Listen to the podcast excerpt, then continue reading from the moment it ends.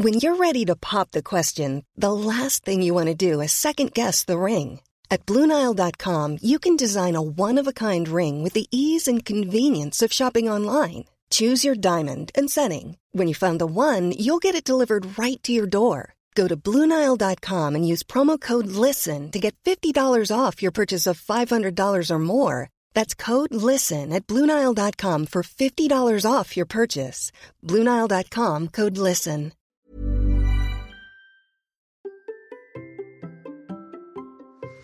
Comment un défi sportif peut-il faire la promotion de la musique et de la culture? C'est ce que va nous raconter Gauthier Herman avec son magnifique projet. Allez, c'est parti Bonjour, bonjour mes champions et mes champions, c'est Bertrand, bienvenue dans Kilomètre 42, le podcast dans lequel nous parlons tous les mercredis de course à pied, mais surtout de mouvement et d'un mode de vie plus simple pour lutter contre la sédentarité. Il y a quelques années, j'étais un gros hamster obèse de plus de 105 kilos. Après un rééquilibrage alimentaire à la du sport, j'ai perdu 27 kilos et je me suis lancé dans le défi de courir un marathon. Je vous ai raconté ça dans la première saison du podcast. Maintenant, mon ambition est de devenir champion du monde de mon monde et de vous aider à en faire de même en vous lançant vos propres défis. Toutes les semaines, je partage mon expérience, des conseils et des rencontres avec des personnes inspirantes. Et vous allez voir que cette semaine, c'est encore une personne très inspirante avec le genre de défi un petit peu doudingue, un petit peu comme ça on pourrait le dire, mais vous en avez l'habitude maintenant. Avant de vous en dire un petit peu plus, si vous voulez des conseils complémentaires, j'ai créé sur mon site une page bonus. C'est là que je range des documents gratuits comme des e-books pour vous aider à devenir champion du monde de votre monde. C'est gratuit et c'est à l'adresse suivante bertrandsoulier.com slash bonus. bien sûr, je vous mets le lien dans la note de l'épisode. Et maintenant, venons-en donc à mon invité. Si vous cherchez une photo de mon invité, là, aujourd'hui, là, sur Internet, vous obtiendrez un résultat amusant. Un short, des chaussettes de compression, un camelback, ok, c'est normal pour un coureur. Mais une seule chaussure de trail à un pied, ça c'est moins normal, et surtout une chaussure cirée à l'autre pied, un costume noir, une chemise blanche en haut, et surtout un violoncelle dans la main. Et ça, c'est beaucoup moins banal. Un curieux mélange qui lance les couleurs. Mon invité est un musicien professionnel, mais aussi un coureur, à sa manière, car son entraînement ne ressemble pas au nôtre. Du marathon du Médoc sans préparation après des années sans sport à la Diagonale des Fous, son parcours n'est vraiment pas classique, contrairement à la musique si j'ai envie de dire. Car si je l'invitais, ce n'est pas pour ça, mais pour son projet incroyable. L'an dernier, il s'était mis en tête de courir entre Paris et Aix-en-Provence pour promouvoir la culture. 900 km en 13 jours, une réussite sportive, culturelle mais aussi humaine, avec un très bel élan autour de l'initiative. Donc, bah, cette année, il recommence avec un festival culturel itinérant. Moins de distance, mais plus d'étapes et plus de concerts. Il va tout nous raconter, son parcours, son lien avec la course, le lien entre la course et la musique, et comment un tel projet se prépare avec la famille, les amis, et puis un petit grain de folie aussi par là, et puis vous allez surtout l'entendre, beaucoup de sourires, car Gauthier cultive la bonne humeur. Vous allez l'entendre, son sourire ne le lâche pas de toute notre discussion, et vous aurez probablement bien envie de vous joindre à eux pour quelques kilomètres, et puis bien sûr quelques notes de musique. Allez, c'est parti. Bonjour Gauthier. Bonjour. Comment vas-tu? Ben Moi je vais très bien, je vais toujours très bien. C'est vrai? Ben oui, je vais toujours très bien. Ça, c'est un, un truc, c'est comme ça, c'est chez moi. Alors écoute, on n'a pas prévu d'en parler, mais ça, ça m'intéresse. Ça, c'est naturel ou tu le cultives? Alors, c'est naturel et je le cultive. Ah, comment tu cultives ça? Alors c'est naturel parce que j'ai toujours envie d'aller très bien et euh, je cultive ça avec euh, l'effort de toujours reprendre euh, tout ce qui arrive par le prisme des, de, de la joie. C'est-à-dire que la joie, je trouve que c'est une valeur qu'on perd et c'est une valeur que j'ai envie de transmettre à mes enfants. Donc euh, tous les jours, euh, j'essaye de, vraiment de.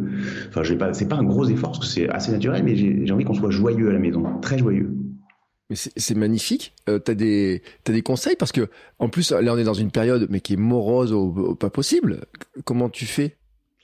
Alors, euh, bah déjà, il y a la course qui, qui est un super, euh, qui est un super euh, défouloir. Alors moi, je m'entraîne pas beaucoup, mais par contre, euh, j'ai des méthodes pour la course qui consistent à faire la même chose. C'est-à-dire que quand ça va pas, euh, voilà, je, je mets que des choses lumineuses dans ma tête. Et, et, voilà, tout ce qui arrive toujours. Alors on dirait un peu un gourou illuminé, mmh. mais pas du tout. Hein, je, je, je, ne prends pas de drogue et je ne suis pas croyant. Mais par contre, je, je pense vraiment qu'on peut faire l'effort de toujours aller bien. Il n'y a rien de plus chiant que les gens qui font toujours mal. C'est insupportable. Oui, mais bon, on vit dans un pays où le mot préféré des gens, c'est quand même de dire bon courage, souhaiter bon courage aux autres. C'est vrai, alors c'est pas faux, c'est comme le truc, euh, oh là là, tu sais, c'est la vie. On parle toujours d'un truc euh, catastrophique quand on dit mm. c'est la vie. Sauf qu'en fait, euh, c'est la vie, c'est aussi, enfin, c'est principalement de la joie quand même. Enfin, surtout nous, on est, on est quand même chanceux. Hein. Enfin, avoir un bon moment. Hein. Oui, mais après, toi, on n'a pas dit ce que tu faisais dans la vie en fait. Ah bah, parce que je fais un métier bizarre, alors les gens comprennent pas. Euh, moi, je suis musicien, je suis, je, suis, violoncelliste, je suis artiste. Alors forcément, c'est vrai que c'est cool. Mm. Alors attends, violoncelliste, ça, tu sais, euh, moi, ça me rappelle des mauvais souvenirs quand même, ce genre d'instrument. Et encore, enfin, je suis pas, euh, non, c'est vraiment un très mauvais souvenir, moi, ce truc. Euh, comment dire? Que t'as essayé de faire du violoncelle ou? Du violoncelle, non, mais du violon. bah, on, a, on, a, on a voulu me forcer à faire du violon dans mon enfance, deux ans. Et, et je vais te raconter une anecdote, c'est que je pense que les voisins ont fait la fête le jour où j'ai arrêté. ben, non mais ça je comprends. Moi j'avais des menaces de mort quand j'étais étudiant. Euh, j'étais à Paris dans un petit appart et euh, j'avais un voisin qui travaillait dans la restauration. Donc mm. euh, lui il se couchait à 5 heures et moi je commençais mes gammes vers 8h15 quoi. Mm. Et un jour il a débarqué et il m'a dit c'est simple je vais te casser les bras. Donc c'est vrai que c'est pas que du plaisir pour les voisins. Mm. Et pourtant, j'étais déjà au conservatoire, j'étais déjà à un niveau, j'estime, enfin j'espère, pas trop mauvais. Hein. Mm. Mais euh, les gammes, c'est pas marrant. Hein. Non, moi le conservatoire, euh, euh, ils ont dit non, il vaudrait mieux que vous arrêtiez le violon quand j'étais gamin. Et c'est une vraie phrase que j'ai, qui vraiment entendu. En fait, j'ai les doigts qui sont tellement souples que j'appuyais toujours sur plusieurs cordes en même temps. Ah Donc forcément, il y a, a, aucun son qui pouvait sortir, euh, aucun son convenable qui pouvait sortir. Je, euh, ma maman ne sait même pas si j'ai sorti un jour un bon son. Bah, j'ai été martyrisé deux ans avec cette histoire-là quand même. Hein. Euh, moi, je préférais jouer au foot, au billes ou je sais pas quoi, mais il fallait faire de la musique parce que c'était bien vu pour les études, etc. Ça allait me structurer mentalement aussi. J'avais genre de trucs comme ça là. C'est vrai tout ça ou c'est du flanc euh, non, non, je pense que c'est vrai. Je pense que les, les, enfants qui font de la musique, euh, c'est un apprentissage du travail, de, de l'effort déjà, du travail. Et puis, c'est vrai que ça structure énormément le, cerveau, notamment les pianistes qui apprennent très tôt à lire deux, deux lignes en même temps. Mm. Euh, qu'après, enfin, le déchiffrage, le rythme, c'est un truc qui structure énormément. D'ailleurs, enfin, il y a aussi peut-être un, un, truc social. Enfin, J'imagine qu'il y a des gens qui font des études là-dessus, mais euh, souvent, les, les, il y a beaucoup d'enfants en études supérieures euh, dans, dans, les grandes écoles qui sont aussi musiciens amateurs. Ouais, c'est vrai. C'est un point intéressant qu'on devrait. Euh, J'avais fait, j'ai lu quelques trucs aussi sur l'importance de la musique, mais c'est vrai ce que tu dis sur l'histoire du piano, lire plusieurs lignes et tout en même temps. Enfin moi, après, je pense que c'est une question d'entraînement tout ça. C'est une question d'entraînement, mais il y a quand même un truc de formateur. C'est quand, quand on est petit, quand on est jeune, les, les enfants qui apprennent à lire la musique très tôt, euh, souvent ils sont bons en maths. Voilà. Mm. Il, y a des, il y a quand même des, des, des connexions de rapidité, de, de, de, de, lecture à plusieurs étages, où on fait un peu naturellement. C'est-à-dire que voilà, les jeunes pianistes qui ont 8-10 ans, euh, qui savent lire deux lignes en même temps, avec euh, sur chaque ligne 3-4 notes, mm. c'est déjà un avantage exceptionnel. C'est vrai. Entièrement raison. Bon, bah écoute, hein, je vais en parler à ma fille. Bon, ma fille, elle a 4 ans, c'est un peu petit pour l'instant. Elle aime bien le tambourin, elle aime bien le triangle, elle aime bien le ukulélé aussi. Elle aime bien jouer du ukulélé, ma fille, tu vois.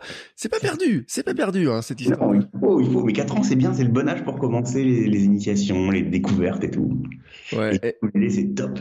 Ouais, elle adore jouer du triangle, du tambourin, euh, du bol tibétain aussi. Elle adore la sonorité du bol tibétain. Tu sais, c'est drôle hein, comment euh, finalement euh, on arrive à l'amener à jouer. Elle a toujours aimé tous ces instruments-là. Tout bon, bref, on l'amène aussi à courir, hein, à la course à pied, parce qu'on on va parler de ça aussi de course. Mais finalement, t'as dit que tu étais violoncelliste, mais c'est ton métier, ton vrai métier? Ah oui, c'est mon vrai métier. Moi, mon, mon métier à 100%, c'est de jouer du violoncelle et d'organiser des concerts. J'ai un peu la double casquette. Mmh.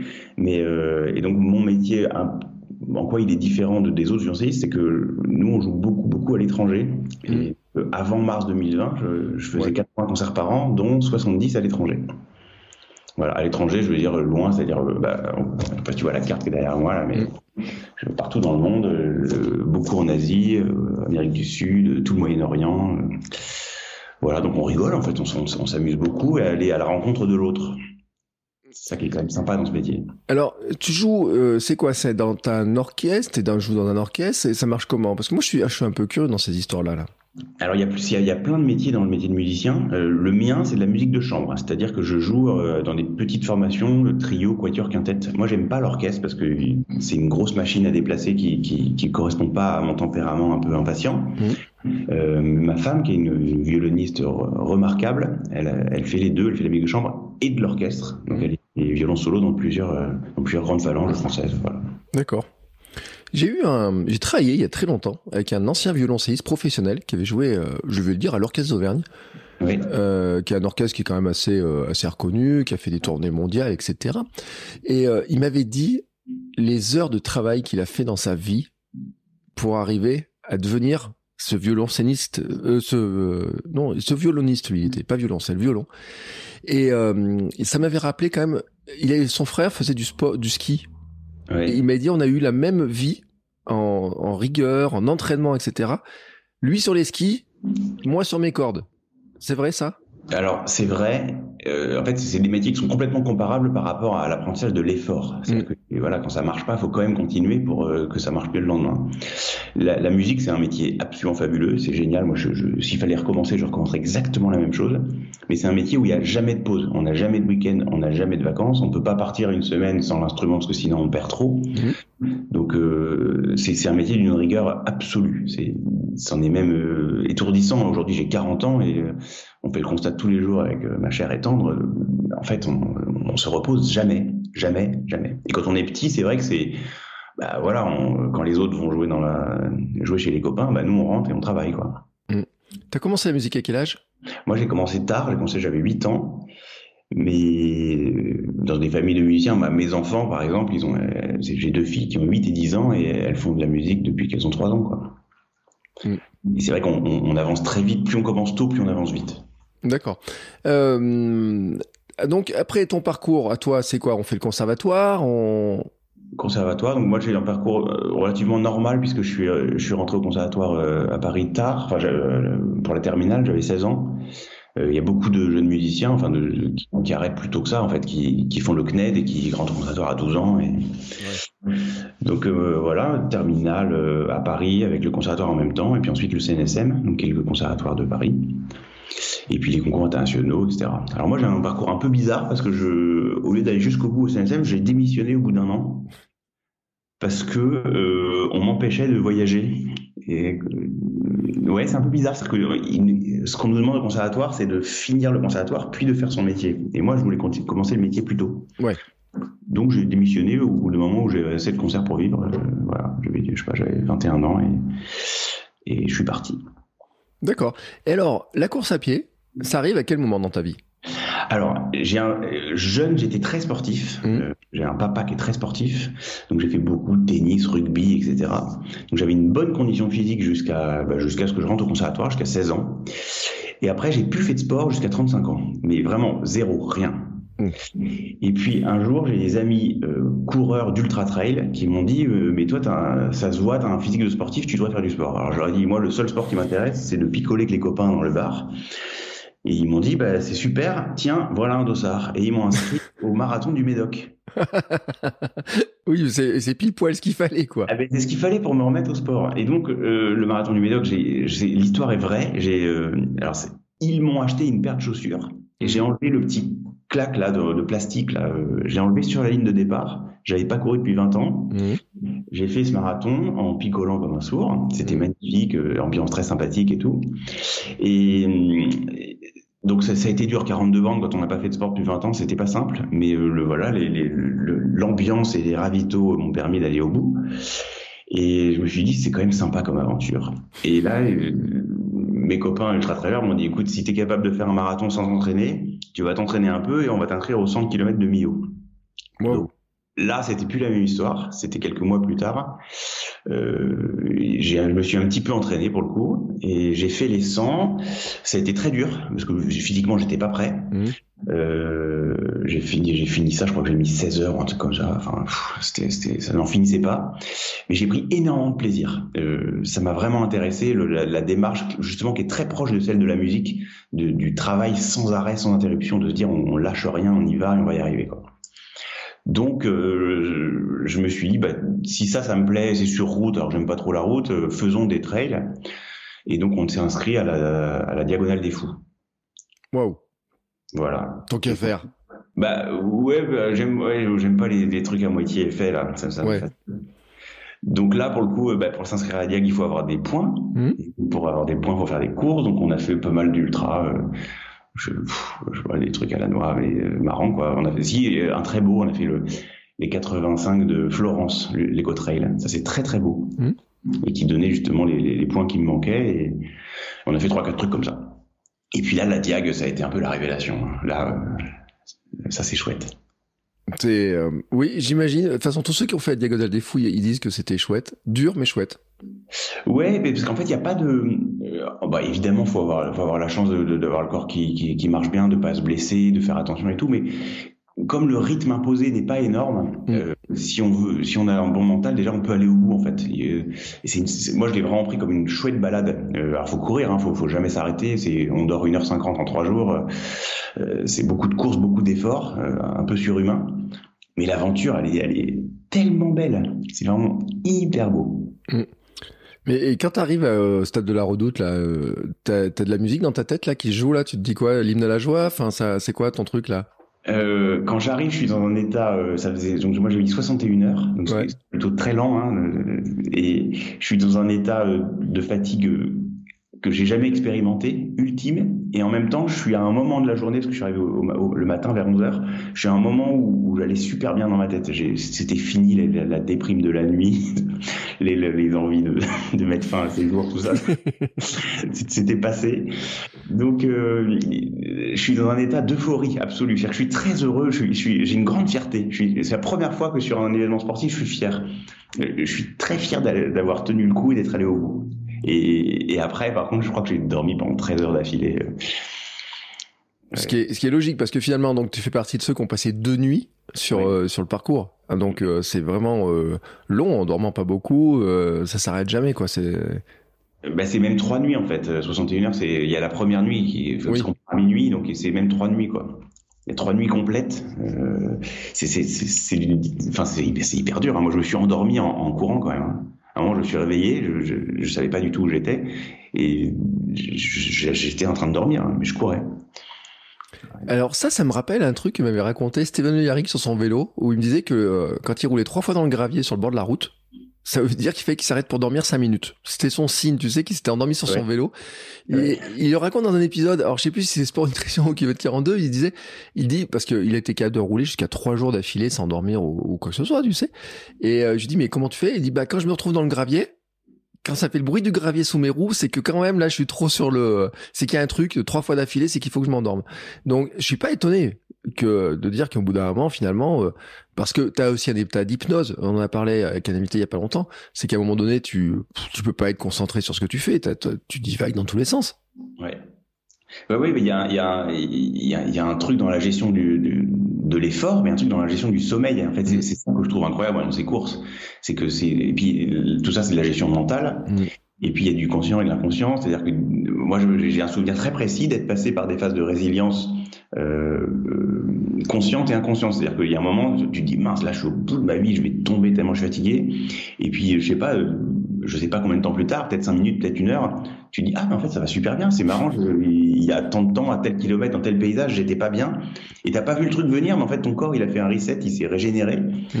et, et des phases parfaitement conscientes où, en train, tu, sens chaque étape du truc qui est en train de se vivre. Oui, alors là je vais pas bien, mais là ça va un peu mieux. J'arrive à penser à ça, j'arrive à allonger ma, ma foulée, euh, je lâche les, je lâche les, genoux en descente, je sais pas quoi. Et puis tu vis cette cette, cette régénérescence de ton corps et qui passe bien sûr par c'est du mental parce que de toute façon le corps au bout de 60 bornes, franchement il, il est éclaté. Hein. Mm.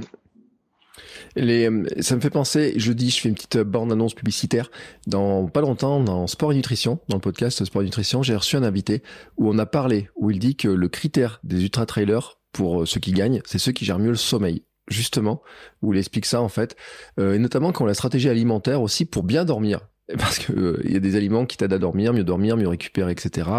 Euh, si tu t'endors rapidement, pas rapidement sur ces états-là. Donc je fais, je dis comme ça parce que je sais pas quand est-ce que je vais publier, mais dans pas longtemps. Et on a parlé de ce sujet-là parce que je pense que c'est un sujet qui est qui est pas assez abordé en fait. Euh, je sais qu'il y en a par exemple qui font la diagonale des fous et qui disent j'ai pas assez dormi, j'ai trop dormi, euh, j'aurais dû, j'arrivais pas à m'endormir, tu vois, ces genres de choses là. Et c'est vrai que cette notion du sommeil, parce qu'on parle beaucoup de la nutrition, etc., mais cette notion du sommeil, est aussi extrêmement importante quand on est sur ces distances où on passe euh, bah, deux, trois jours sur les chemins, quoi. Ah bah, c'est vital et c'est vrai que les gens qui savent faire, euh, les gens qui se penchent un peu sur la question, je pense qu'ils ont un avantage euh, hyper important, enfin non négligeable sur sur ceux qui savent pas faire parce que enfin, la gestion du sommeil, elle est, elle est, elle est primordiale parce que c'est là qu'on se blesse, c'est là qu'on tombe. Enfin, moi, j'ai vu, moi, j'ai vu des gens tomber devant moi euh, deux fois à la diagonale, euh, courir ou même on discutait, ils ont un coup de tomber, mais pas parce qu'ils avaient trébuché, parce qu'ils se sont endormis. Mm. Et, c'est vrai qu'il bah, faut mieux le gérer plutôt que de le subir, quoi. Alors, entre le moment où tu fais, où tu, ton marathon du Médoc, là, et le diagonale, il y a combien de temps qui se passe? Quel temps, Combien de temps? Marathon du Médoc, c'est le 10 septembre 2016 et la Diagonale des Fous, c'est le 19 octobre 2019. Trois ans seulement. Mais c'est bien, trois ans, c'est long déjà, trois ans. Mais c'est super court. Enfin, il y en a plein de gens qui vont dire. Euh, euh, moi, j'ai fait un épisode avec euh, Stéphane qui va se reconnaître, qui avait cet objectif de diagonale, etc. quand il disait il voulait le faire en 3-4 ans ou je sais pas quoi, il disait, ah, mais c'est trop rapide et tout. Ouais, alors euh, moi je partage pas ça parce que je pense vraiment que sur les, ça dépend ce qu'on veut faire. Si mm. jamais ton objectif c'est de faire la diagonale des fous en 30 heures, euh, oui, ça se prépare pas en 3 ans, c'est une vie de travail. Mm. Si ton objectif c'est de, de finir l'UTMB, donc en 46 heures, euh, oui, il vaut mieux avoir un petit peu plus de bouteilles. La diagonale, c'est une autre histoire. Il y, a, moins de notion de performance. Si ton objectif c'est de finir et pas de faire une performance de, timing, je pense que, ça suffit en fait. Ce qu'il faut, c'est que le corps soit, capable d'encaisser en fait. C'est vraiment le sale truc, c'est que euh, ça commence à être de la très longue distance, 170 bornes, et ce dénivelé qui est insupportable. Enfin, c'est quasiment 10 000. C'est à devenir fou. Hein. Il, y a, des jours, enfin, il y a des moments de la course où tu te dis mais c'est pas possible, et puis tu te rends compte que tu as fait euh, je sais pas, en cumulé, t'en es que à 6000 et il en reste 4. Mais oh, qu'est-ce qui se passe, quoi? Et, euh, et, en fait, euh, il faut juste que la tête soit vraiment très, très, très prête à, dire, OK, les chiffres, c'est pas grave. Ce qui compte, c'est de mettre un pied devant l'autre, quoi. Mm. Et courir sur ce gros rocher qui est au milieu de l'océan, quoi. Ouais, c'est ça. ça permet de le visiter, c'est pas mal. est-ce que tu vois un parallèle, ou est-ce que tu l'as fait en ce moment, disant que par rapport à la diagonale des fous, les trails, les ultras que tu as pu faire, la musique, ce que tu fais en musique, ton parcours en musique, etc., t'aide à, faire ce genre de choses? Évidemment. Alors pour moi c'est une évidence. Euh, le métier de musicien, c'est un, métier qui est, vraiment merveilleux, mais c'est un métier qui est très difficile. Euh, quand les gens viennent nous voir au concert, ils souvent ils disent ah, vous avez tellement de chance, c'est tellement beau. Oui, on a beaucoup de chance.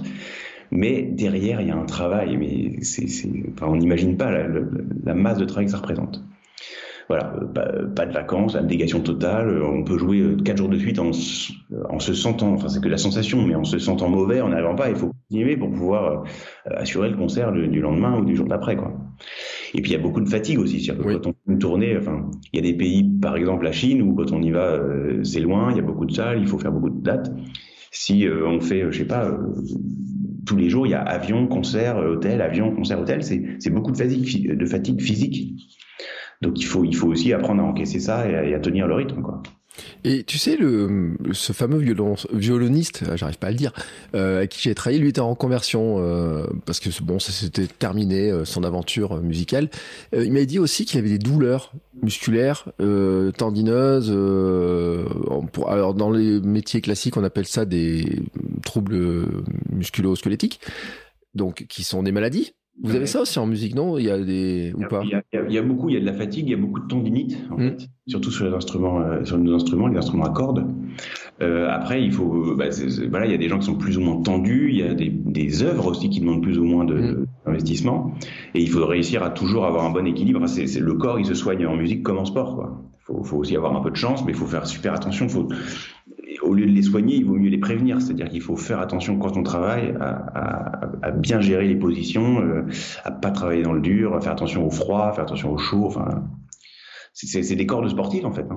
Ce que j'allais te dire, c'est qu'en fait, tu parles d'un un athlète de haut niveau de la musique. Enfin, un musicien, un athlète de haut niveau, quoi. Eh bien, franchement, c'est exactement ça c'est quand, quand, on voit, et puis ça dépend des carrières, mais voilà, des gens qui font 120, 130 concerts par an, avec principalement des concertos, beaucoup de voyages et tout, c'est des vies d'athlètes. Hein.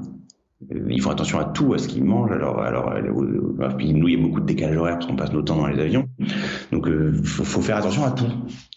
Il faut vivre. Hein. Moi, je suis plutôt euh, du style, euh, on est des excès raisonnés. C'est-à-dire qu'il y a beaucoup d'excès parce qu'il y, a beaucoup de fêtes, beaucoup de dîners, beaucoup de travail, beaucoup de musique, beaucoup de voyages. Mais il y a aussi, euh, voilà, un peu, un peu, de raison. On fait attention à, à ce qu'on fait, quoi. Pour que les gens se rendent, se rendent bien compte, c'est combien d'heures de musique par jour? Alors, ça dépend complètement, et puis je pense que c'est une question qui n'est pas la même à 20 ans qu'à 40. C'est-à-dire qu'à 20 ans, mine de rien, on fait 6-8 heures de musique tous les jours, parce qu'on a beaucoup de répertoire à monter, on a beaucoup de, beaucoup de travail, on n'est pas du tout des musiciens finis. Euh, à 40, c'est plus par période, c'est-à-dire que quand on part en tournée, bah voilà, on fait vite, euh, voilà, deux heures de concert, plus euh, trois heures de répète, plus de, une heure de chauffe. Et, et, puis bah là en ce moment, moi par exemple, je prépare la, je prépare JCPLC 2, donc je fais quand j'arrive à faire une heure tous les deux jours, je suis content. Mais ça veut dire que je perds. Donc là j'ai un concert dans 10 jours, il va falloir que je travaille énormément d'ici 3-4 jours pour me remettre. Donc ça va être 4-5 heures quoi, par jour. C'est là aussi, oui, il y a une discipline qui est, euh, qui est énorme. Et ça me fait penser, j'ai écouté il y a pas longtemps le, l'autoportrait de, l'auteur en coureur de fond, tu sais, de, ouais, de Murakami, bien sûr. Murakami, qui est un livre qui est, euh, où il décrit sa manière de courir et sa discipline, euh, notamment l'histoire de le coureur qui ne s'arrête jamais de courir, qui ne marchera jamais, comme il dit, qui sera l'épitaphe sur sa tombe, qui est quand même, qui montre quand même aussi un, un mode de pensée, mais qu'on retrouve euh, les points communs entre l'artiste, lui l'écrivain qui dit tous les jours écrire, écrire, toi tu dis jouer, jouer, jouer, jouer et tout, le coureur qui court, court, court, court, etc. C'est vraiment les parallèles euh, sont vraiment très forts entre l'artiste et, la musique. Et, euh, et le, le, sport. Ouais, mais en fait, il y a, je pense qu'il y, y, y a, quand même un truc de volonté mais euh, il marche, c'est beaucoup de gens. Hein. moi, je pense aux gens qui, où les métiers sont très chronophages, les cuisiniers, les boulangers, euh, qui sont des métiers en fait où il y a une rigueur et une intensité qui, qui sont qui sont assez délirantes. Et euh, oui, alors autoportrait d'un coureur, d'un auteur coureur. Euh, moi, j'ai adoré ce, livre. Je trouve ça, je trouve ça génial. Après, là, dans son cas, je pense qu'il y a aussi une question de culture, c'est-à-dire que il est japonais et, et cette je pense que la, la, culture japonaise aussi est une culture de l'effort, de continue beaucoup plus que, que, la culture occidentale. Et, euh, et ce qu'il a fait, euh, donc c'est 10 km par jour, 6 jours sur 7 pendant un an là, et enfin qu'il a tenu beaucoup plus longtemps d'ailleurs. Euh, moi j'ai un, un, un, copain violoncelliste qui court, euh, qui court très très bien pour le coup, lui c'est un, un, merveilleux coureur. il s'y est tenu cette année en 2021. Il, il a fait donc c'est 3650 km dans l'année, mmh. tous les jours 10 et donc les rares fois où il avait un concert et qu'il pouvait pas, et voilà, il en a fait 20 le lendemain. Mais et en fait, c'est, en, en termes d'assiduité, c'est incroyable, c'est hyper dur à tenir. Hein. C'est très très dur. Donc moi, je félicite les gens qui ont ce, ce, cette capacité, parce que j'en suis bien incapable. Alors moi, je ne cours pas tous les jours. Moi, je cours tous les jours, pardon, mais pas 10 km. Euh, même si au mois de janvier, euh, j'en ai couru beaucoup plus certains jours et ça montait beaucoup plus haut que ça. Euh, mais on avait, euh, j'ai un épisode et les gens qui ont, qui, qui se souviennent, mais alors ceux qui s'en souviennent pas, je mettrai rien dans les notes d'épisode avec euh, Phil Ufo sur Instagram, Phil Béard, qui lui fait aussi 10 km par jour minimum, mais je crois qu'il en est à 1000 Ouais, il va, me, il va me le rappeler, mais 1060 jours, un truc comme ça, tu vois, et tout. Il est parti sur, un projet de 3 ans, tu vois, ou un truc comme ça. Il y rajoutait aussi euh, l'entraînement des super-héros, tu vois, qu'il y a dans les mangas, etc. Il y a des trucs qu'il a, qu'il a un petit peu arrêté, puis des fois il met du, de l'ultra au milieu, tu vois, enfin il met tout un tas de trucs comme ça. Et euh, ce, qui est, euh, ce qui est vraiment intéressant, c'est c'est vrai qu'il y a la volonté, parce que des fois il va courir, et moi je l'ai fait, hein. l'autre jour je vais courir à 22h et quelques, tu vois, pour dire il faut que je cours ma, ma petite distance aujourd'hui. Des fois, il va courir à 22h, 23h aussi, tu vois. Il y a cet espoir de dire aussi on va pas lâcher et euh, qui est vraiment une discipline. Alors c'est vrai que comme tu dis, euh, euh, c'est possible de le faire. Tu vois, tu dis tu as un ami euh, qui le fait et il y a des gens qui pensent qu'on peut pas le faire. Et en fait, on peut le faire. C'est juste que je pense pas qu'il le je pense qu'il comment dire il faut le faire avec une euh, faire faire attention comme tu disais aussi à la gestion de son corps de son énergie etc euh, je me dis qu'il y a des fois quand même ça doit être dur de dire euh, jouer parce que ça doit être fatigant faire un concert bah, faire un concert, ça dépend ce qu'on joue, mais oui, c'est enfin c'est un investissement d'énergie physique, euh, émotionnel. C'est c'est jamais, c'est enfin c'est moi j'adore, c'est mon métier, j'aime ça. Hein. Mais voilà, c'est pas tous les jours simple. Il faut aller chercher des ressources pour mmh. Donner le maximum. Et puis le public, c'est exigeant d'avoir un public en fait. C'est exigeant de parce que le public, il a qui connaissent ou qui connaissent, qui connaissent pas, il y a un truc qui est commun chez tout le monde, c'est que les pertes d'énergie, les pertes d'investissement, ils les sentent tout de suite. Donc en fait, ils décrochent.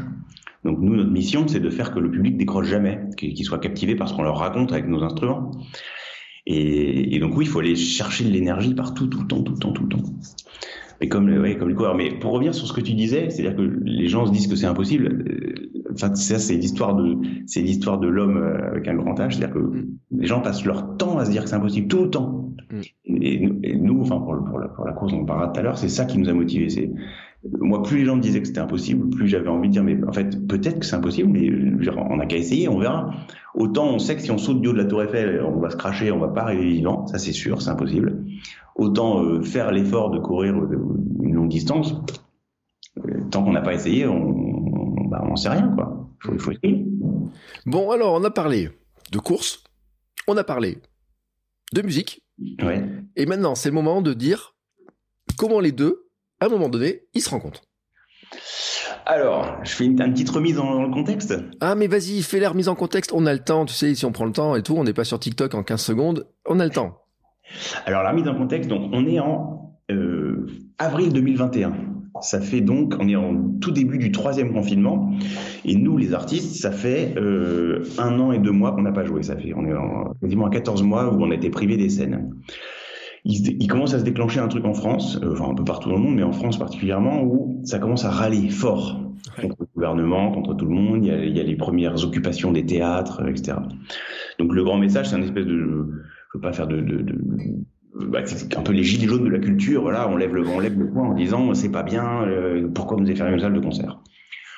Moi, je suis violoncelliste, c'est mon métier, et en plus, mon métier, c'est d'organiser des concerts partout dans le monde. Donc, non seulement on m'a fermé les salles de concert, mais en plus, on m'a fermé les aéroports, on m'a mmh. fermé les entrées dans les pays, on m'a fermé les visas. Moi, je suis à l'arrêt, j'ai perdu entre 90 et 95 de mon activité et de mon chiffre d'affaires. Je suis pas intermittent, je suis pas euh, musicien d'orchestre, je suis pas prof, je suis purement entrepreneur euh, dans l'âme. Mm. Donc mes revenus sont passés de X à zéro. Je gagne plus d'argent. Euh, c'est pas la période la plus agréable de ma vie. À côté de ça, euh, je passe beaucoup de temps à la maison, ce qui est, ce qui est rare. Je, on s'éclate avec mes filles, on va justement courir en forêt, faire du vélo. Je passe beaucoup de temps avec ma femme. Il y a un petit côté un peu magique. On, on est très chanceux. Hein. On, on, on, est bien, quoi. On est heureux. Mm. Bon, et ça commence quand même à, nous, à nous titiller d'avoir envie de reprendre l'avion, d'avoir envie de, reprendre le train, d'avoir envie d'aller faire des concerts. Et, en même temps, il y a ce, cette espèce de, de, de grand râlage national qui s'installe.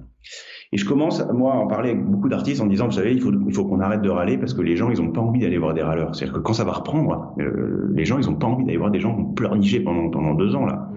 Donc, il faut qu'on va parler de la culture, mais avec le sourire, en, en disant euh, pourquoi on a envie de reprendre, pourquoi on aime l'art, pourquoi on aime le spectacle vivant, l'importance que ça a, etc. Ça prend pas vraiment en histoire. Euh, y a beaucoup de gens qui me répondent ouais c'est bien c'est super mais c'est bien gentil le monde des bisounours mais nous on a faim on a envie de bouffer et puis ce gouvernement c'est des connards. Bref. Ça commence à m'agacer un peu. Toi qui es joyeux positif dans l'âme d'un coup c'est ça c'est-à-dire que euh, évidemment alors moi quand on me pose la question est-ce qu'on a eu raison de fermer les salles de concert ma réponse est claire c'est non on n'a pas eu raison. Maintenant il fallait bien faire quelque chose. Ils, ont fait ce qu'ils pouvaient je, que ce soit bien pas bien euh, est-ce que c'est vraiment à moi ou à nous les artistes de choisir? Il y a eu plein d'essais qui sont faits, il y a eu des choses positives, des choses moins, et puis c'est comme ça. Mm. Donc, euh, je me dis, tiens, on va essayer de parler de la culture, mais avec le plaisir. Le seul but du jeu, c'est d'être tous les jours à la radio, à la télé, mm. pour avoir une vraie, un vrai impact médiatique, mais de dire tous les jours, vous savez, on ne parle pas de l'arrêt de la culture, on parle de la reprise de la culture. Pourquoi mm. on a envie de reprendre L'importance du spectacle vivant, le lien social, euh, évidemment, le, la beauté de notre métier, etc.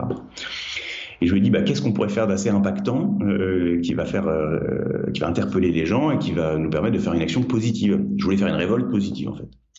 je lui ai dit, bah, le seul truc que je sais faire à part euh, être un bon papa euh, et jouer du violoncelle, c'est courir. Ça, non pas que je le fasse bien, mais je le fais pas trop mal. Et en réfléchissant à quelle course on pouvait faire, je pense à un événement qu'on avait fait avec justement Julien Decoing, qui est un merveilleux violoncelliste et la personne dont on parlait tout à l'heure, qui a fait 10 par jour pendant, pendant un an. Euh, on s'est dit, euh, tiens, on va aller voir nos grands-parents. Et on est, ils habitent à Auxerre, nos grands-parents. D'accord. Et donc, on a fait Paris-Auxerre en courant. C'était marrant, c'était sympa. Euh, ouais, c'est pas, il y a combien de kilomètres 300 Oh non, un peu moins. On a fait 100, je sais plus combien c'était, 140 ou 150, je crois. Vous avez trouvé des chemins pour y aller? Oui, oui, justement, on a, on, a, on a, trouvé des chemins, on a, on a pas mal, euh, euh on a étudié pas mal le, le, truc sur des, sur des sites, calcul itinéraire, etc. Mmh. Et puis c'était très sympa, c'était fatigant, et puis il faisait très froid, ça, tout s'est pas bien passé, mais c'était une aventure vraiment marrante. Et puis quand on a raconté, euh, même quand j'ai appelé mes parents, en disant, vous savez, je suis allé voir mamie, tiens, on y allait en courant, ils, ils pensaient que je blaguais, mais pas du tout. C'était rigolo. On a, je sais plus, on a, on a mis 20, 24 euh, heures ou 28 heures, un truc mm. comme ça. Voilà, mais sympa, quoi. Et puis donc dans ce message du, gouvernement, de, de, gouvernement qui était arrête. Le seul truc où vraiment j'étais pas d'accord et là pour le coup j'ai beaucoup râlé, c'est ce, ce, message de arrêter de, il faut couper les ponts intergénérationnels, arrêter d'aller voir vos grands-parents, et vous allez vous allez les faire mourir, transmettre le virus, tout ça, enfin, n'importe quoi. Donc ça, je me suis dit, ça c'est pas bien. Ça, on va, on va casser ce truc-là. Mm. Donc moi, je vais dire officiellement, tiens, je vais aller embrasser mes parents. Sauf que mes parents habitent Aix-en-Provence et moi, j'habite dans le sud de Paris. Donc ça fait 900 km. Et euh, je me suis dit, bah tiens, je vais y aller en courant. Et voilà. Oui, bah il faut bien s'ennuyer un peu. Hein. Bon, écoute, et t'es pas le premier à me le faire le coup. Hein. Euh, j'ai eu un certain Ilyes qui va que tout le monde va reconnaître dans le podcast, qui a fait un Paris-Marseille aussi pareil. Hein. Ils sont partis comme ça euh, l'été dernier en faisant un Paris-Marseille en courant, en disant euh, allez c'est parti, on fait 75 bandes par jour et en 11 jours on y est ou en 12 jours on y est. Donc T'es pas le premier à me dire, euh, je pars, euh, on part comme ça en courant. Hein. Ah mais ils l'ont fait ou pas? Ils l'ont fait, ils l'ont fait. Mais tu sais qu'il a fait pire. Hein. Là, il, là, il vient de faire la Thaïlande, il a fait 1000 bornes en Thaïlande, il s'est rendu compte qu'il avait oublié d'aller jusqu'à Koh Lanta, jusqu'au bout, bout du truc. Alors il a il a rajouté 42 bornes pour y arriver, mais il l'a fait et en plus il l'a fait avec des gens. Euh, il, nous a raconté ça où qui avait pas, ça faisait un bout de temps qu'ils n'avaient pas couru, tu sais que c'était pas vraiment entraîné, etc. Ce qui montre d'ailleurs la capacité du corps. Tu, parlais tout à l'heure, ta reprise du sport. Euh, ça montre, c'est encore des exemples qui montrent la capacité du corps finalement à faire des choses et que euh, le corps est capable de faire des choses même si finalement euh, est peut-être pas prêt physiquement par moment de le faire, mais qu'il y a d'autres choses qui jouent. Mais bien sûr, évidemment. Mais il faudra que tu me mettes en contact parce que c'est rigolo cette histoire. Parce que c'est vraiment nous, c'est ça qu'on a fait. On a fait 900 bords en 13 jours. C'est voilà, Marseille, enfin Paris, Aix-en-Provence. Mm. Je t'enverrai le lien. Je t'enverrai le lien. Lui, il a fini au Vélodrome. Hein, euh, ils ont, ils se sont amusés avec les gamins devant le Vélodrome, etc. Euh, mais je, je, partagerai le lien parce que c'est vrai. Ilyes. Alors, il y a juste un truc. Je le dis, c'est que Ilyes, il parle tellement vite. Il parle, il parle, il parle, il parle. J'ai pas le temps d'en placer une, mais il raconte tout son projet d'une manière qui est vraiment euh, qui partage. Et là, c'est vrai qu'il il est, il est en Thaïlande. Euh, il a fait 1000 bornes euh, en courant tous les euh, tous les jours comme ça pendant euh, et tout. Et et c'est un sacré personnage. Donc je t'enverrai mais il a fait d'autres trucs aussi. Si tu veux d'autres destinations parce qu'il a fait Paris Deauville il a fait Paris la Bretagne ou je sais pas quoi. Ils ont fait la Bretagne le Pays Basque tu vois. Si t'as si besoin de faire d'autres destinations après ah les années les années suivantes Fais attention, Ilyes, il peut t'embarquer dans d'autres rôles d'aventure, mais je te donnerai le contact si tu veux. Eh ben avec plaisir, génial. Donc, alors, tu te dis, maintenant, je vais voir mes parents à Aix-en-Provence. Exactement. Donc, on commence un peu à étudier la faisabilité du projet et je, et je me dis, bah, donc l'histoire, c'est de raconter qu'on fait ça pour la culture, pour parler de la culture de façon positive. Donc, on s'arrête partout, on propose aux villes des concerts et tout. Donc là, à ce moment-là, quand je, quand je monte ce projet, on est en janvier et on est, on est sorti du deuxième confinement. Donc, on peut faire des concerts. Je raconte ça à mes copains ultra trailers qui me disent écoute, d'habitude tes conneries on aime bien, mais là 900 bornes en 13 jours, euh, c'est débile, c'est pas possible, tu, tu, vas te flinguer les genoux et en plus euh, voilà, c'est trop quoi. Mm. Donc au lieu d'appeler ça on court pour la culture, je leur dis très bien, pas de problème. J'appelle le truc je cours pour la culture, je balance le dossier de presse. Ça fait très très vite des petits, il y a BFM qui, vient en premier, puis euh, voilà France 2, France 3, Canal, Canal Plus Sport, etc. Mm. Et il, réalise que je vais vraiment le faire. et donc évidemment, ni une ni deux, il est hors de question que je parte faire un truc euh, encore plus fou que ce qu'on a fait jusqu'à présent sans eux. Mm. Et donc tout le monde se dit, bah bien, on y va, on vient avec toi. Et on se retrouve à, faire cette aventure. On est six, quatre, euh, quatre coureurs et donc des habitués des ultra trails et deux cyclistes, dont un copain euh, violoniste qui, est, qui a eu un accident de ski quand il avait 18 ans et qui, a une paraplégie incomplète. Et donc lui vu, voit le truc passer dans la presse et il m'appelle tout de suite, il me dit sort de question, il faut que moi je veux venir avec toi, je viens. je lui dis bah c'est super, mais euh, je te rappelle que t'as pas de jambes, donc euh, ça va être compliqué ton histoire. Et il me dit mais moi je peux faire du vélo, je peux même faire du vélo de valide. Donc euh, je dis bah ok super, mais c'est 900 bornes, ça va être ça va être tendu. Et il est venu, il a été absolument exemplaire, extraordinaire. Il a envoyé 900 bornes avec une facilité absolue et une volonté surtout parce que c'est un garçon qui a beaucoup de volonté, qui s'appelle Benjamin Ducasse. Mm. Et, euh, et, donc voilà, c'est comme ça que c'est né, sauf qu'entre temps, il y a eu le 31 mars, il y a eu l'annonce du troisième confinement, donc euh, quelques jours de notre départ, avec fermeture des villes euh, et restriction géographique de 10 km autour de chez soi. Ouais. Donc ça, ça nous a pas arrangé. C'est pas facile, hein, pour faire 900 bornes quand tu veux pas partir de chez toi. Ouais, c'est pas simple. Alors 900 bornes autour de son pâté de maison, ça fait un peu long. Donc, on a monté en place une équipe, euh, une prod télé, euh, qui nous a donné la légitimité en fait de pouvoir euh, quitter parce qu'on était en travail, on avait tous un contrat de travail pour la réalisation d'un documentaire. Ah. Et, euh, et donc on a, on a traversé euh, la France avec euh, une prod télé euh, qui nous a suivis, un documentaire qui va sortir bientôt, qui va être très beau, qui s'appelle justement Je cours pour la culture. Ouais. Et je pourrais t'envoyer le, le, le teaser là qui est prêt, qui, qui c'est, enfin ça donne envie quoi, ça donne envie de courir, ça donne envie de prendre le large. On pourra le voir sur, sur où? Je te l'annoncerai dans quelques. On est en, on est en phase de avec le diffuseur là. D'accord. Et, voilà, ça, ça, ça va être normalement à partir d'avril, ce sera accessible. D'accord, ça marche. Et voilà, et voilà, je sais plus, on a fait des tiroirs, donc je sais plus où on en est. Bah non, oui, mais vous avez trouvé donc l'astuce d'être suivi par une prod télé, d'avoir un, un documentaire sur cette aventure. Non mais c'est dingue, en fait, l'histoire, parce que tu pars d'une idée comme ça, qu'on qualifierait un peu l'idée à la con, Oui, très bien, ça me va. Hein Alors, une première idée ah, bon, je vais voir papy, je vais voir mes grands-parents, ça c'est une première idée. Maintenant, je vais aller voir mes parents, c'est encore plus loin, c'est une idée. Je commence à me, à me monter un peu des gens autour de moi, et puis finalement, la télé commence à s'en emparer. Parce que là, en fait, en faisant mes recherches, je suis tombé sur un article de France Inter qui parlait de, de cette aventure. Euh, donc, effectivement, t'as le, d'un coup, t'es t'es vu, t'as la prod télé qui fait un documentaire, etc. On va pouvoir voir ça. Enfin, le truc de montrer la culture, c'est c'est vachement c'est c'est au-dessus de ce que tu avais pensé, non? Ah bah, c'est aller, c'est aller beaucoup plus loin. Alors, on a travaillé comme des fous. On a montré, en fait, on a, à partir du moment où on, a- on s'est dit on le fait, euh, moi c'est mon métier, je suis, donc, je, je, je suis producteur, donc euh, on, a, on a fait comme si on montait un festival euh, Ouais. l'Asie, quoi. Donc on a vraiment organisé ça euh, en travaillant énormément. Euh, Il y a eu, c'est vrai que la, la- le fait que la presse s'en empare, euh, c'est allé vite. C'est-à-dire qu'on a eu un partenariat avec euh, Radio France, avec France Bleu, donc voilà, France Info, France Ouais. Inter, France Musique, etc. Euh, toutes les France Bleues par région, France 2, France 3, Canal et tout ça. Et en fait, le, le, enfin, ce qui brille appelant à briller encore plus, euh, les gens se sont vraiment emparés et approprié le projet. Ouais. Donc, en fait, ensuite, à un moment, on appelait les villes, on leur a dit voilà, nous on passe, on est donc l'équipe, on était 11, euh, quatre coureurs, deux cyclistes, deux prod et trois euh, télé. Euh, euh, voilà, on est 11, il faut nous héberger, il faut nous nourrir, il faut nous accompagner. Et en fait, euh, donc on a, à part dans une ville, on n'a jamais payé un moindre hôtel, on s'est fait accueillir partout, on n'a jamais payé la moindre bouffe. On a été très suivis. En fait, on les gens étaient heureux d'avoir un projet de lien social parce que. On a couru pour la culture, certes, on a couru pour parler de la culture, mais c'est surtout le lien social qui a été retrouvé. C'est-à-dire que les gens étaient immensément heureux de nous croiser, de nous accueillir, de nous. Et puis on a fait, en fait, euh, on n'avait pas vraiment le droit, mais on a fait, on a fait quand même cinq concerts sur le parcours, Mmh. euh, avec. euh, nous, on voulait pas être en insurrection. C'était très important pour nous de pas être en insurrection. On voulait pas euh, que les mairies se mettent en danger en nous accueillant et en, et en bravant les interdits. Donc, on a prévenu tout le monde en disant voilà, on sera là, on a nos instruments, on peut faire venir des instrumentistes. Si vous voulez faire un concert, nous on est prêts. Donc tout le monde s'est arrangé plus ou moins pour euh, organiser un moment de recueillement, euh, euh, un moment solidaire, Mm. des choses qui, qui, qui n'étaient autres que des concerts. hein.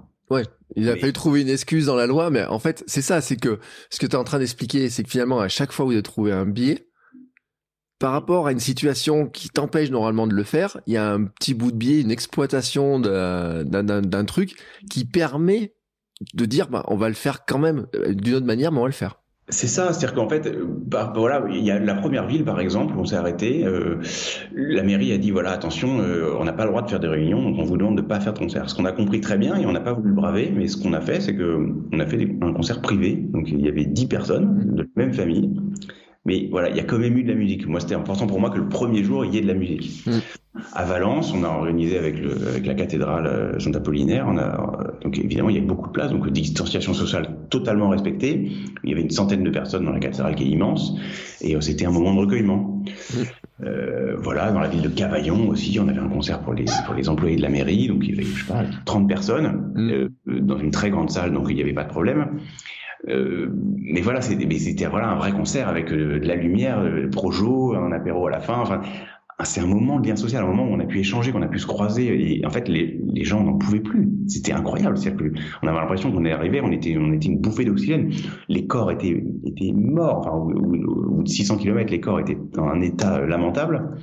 Et en fait, les 300 derniers, on les a même pas vus passer parce que entre ça et la presse qui relayait, qui relayait, qui, relayait, les gens nous attendaient. Mm. Donc on était à un moment où officiellement on n'avait pas le droit de se déplacer, et pourtant toutes les villes nous mettaient à disposition la police municipale, les motards, euh, l'hébergement, etc. C'était fou en fait, c'était fou. Puis de l'autre côté, euh, celui qui voudrait vous interdire de faire ça, il, il aurait vraiment passé pour un, vraiment un sale con, quoi. Ben oui, et en fait, vraiment personne, c'est-à-dire que c'était au-delà de ne pas interdire, c'est-à-dire que les gens étaient, étaient immensément, les maires de, tout, de toutes les villes ou tous les villages par lesquels on passait euh, étaient, étaient sur le perron au bord de la mairie, ils nous attendaient avec impatience en fait. Il y, a, il y a des gens qui, il y a des journées qui sont passées plus ou moins bien, il y a des, jours de course qui ont été un peu durs, et les gens nous attendaient parfois trois heures dans le froid euh, jusqu'à ce qu'on arrive quoi.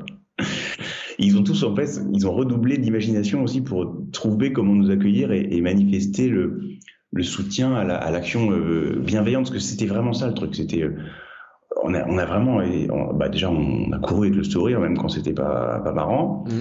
Et on a, on, a vraiment, euh, il n'y a jamais eu la moindre critique. Enfin, sur le site, il y, a y a toutes les émissions de radio. Enfin, il n'y en a pas toutes, mais il y en a au moins, je sais pas, 40 émissions de radio, de télé, tout. Jamais on a râlé. Jamais. Et je crois que c'est, on avait besoin de ça aussi, parce que bah, là, ça recommence, mais ça râlait trop, quoi. Ouais. Et tu le dis parce que vous avez eu comme marraine euh, Nathalie Dessay, donc euh, qui est une star, une grande star. Bah, Nathalie Dessay, Vianney, le chanteur, euh, Marc Jolivet, l'humoriste, Andrea Ferréol, la comédienne. On a, on a eu, on a eu quatre vraiment parrains de, de, de, de haute volée et ils ont tous ils ont tous super bien joué le jeu ils ont tous été super attentifs participé fait beaucoup de, de, de médias aussi avec nous mmh. Voilà, Vianney qui a en parlé sur le plateau de Vivement Dimanche chez Drucker, euh, euh, euh qui a fait un podcast. À un moment, il a fait un concert live en plein confinement chez lui et il, avait, il a fait une heure de truc. Il a pris quatre minutes pour parler que du projet. Donc c'est super parce que c'était leur implication à eux pour nous pour nous aider à, à avancer, médiatiser, en parler et tout. Ouais, et puis euh, il partageait aussi le, côté positif des choses en fait. Quand tu vois les déclarations Nathalie Dessay, etc., c'est vraiment sur le côté positif qui est installé, sur, la, sur cette dynamique positive. Mais c'est euh, euh, tous, c'est vraiment que pour ça qu'ils sont venus. C'est-à-dire qu'en fait, comme tous ces gens qui sont des, superstars, ils sont hyper sollicités pour tous les projets, c'est normal. Et il y a eu beaucoup de projets qui ont essayé de naître pendant le confinement, et ce qui leur a tous plu, c'est le fait qu'on allait justement, voilà, parler avec le sourire. C'est une notion vachement importante, je trouve. Mm.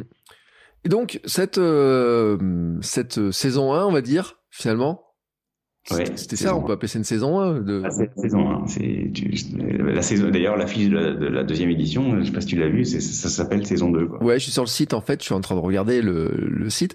Euh, tu, tu, le vois comme quoi, en fait, comme une sorte de festival euh, itinérant, euh, sportif, euh, musical Comment tu vois ça, les choses, en fait? Alors la, la, première édition, c'était c'était c'était une, une, grande course pour euh, pour défendre le spectacle vivant. Parce qu'il y a un autre truc dont on n'a pas encore parlé et qui pour moi était très important, c'est que on a commencé à nous demander beaucoup de vidéos, énormément. moi, j'ai enregistré au départ, je sais pas, le premier mois, j'ai fait 10 vidéos qui sont euh, qui sont parties pour le, les salles de concert mm. dont les concerts ont été annulés. Donc euh, c'est parti en Inde, c'est parti au Brésil, c'est parti euh, en Arabie Saoudite, c'est parti au Qatar, au Bahreïn, etc et donc c'était des commandes, donc ce qui nous permettait aussi de gagner un tout petit peu notre croûte. Euh, on faisait des vidéos. Alors nous on a fait des, je voulais pas faire des trucs devant euh, juste l'ordinateur. On a, on a fait des vraies vidéos montées, etc. Euh, mais en fait c'est pas ça le spectacle vivant. C'est-à-dire que les gens étaient contents. Ils disaient mais on va en faire d'autres, on va en faire d'autres. À un bout d'un moment, moi j'ai dit mais stop, on, on va pas transformer notre métier à jouer devant notre télé ou dans un écran. Enfin, L'intensité est pas la même, c'est pas du tout pareil quoi.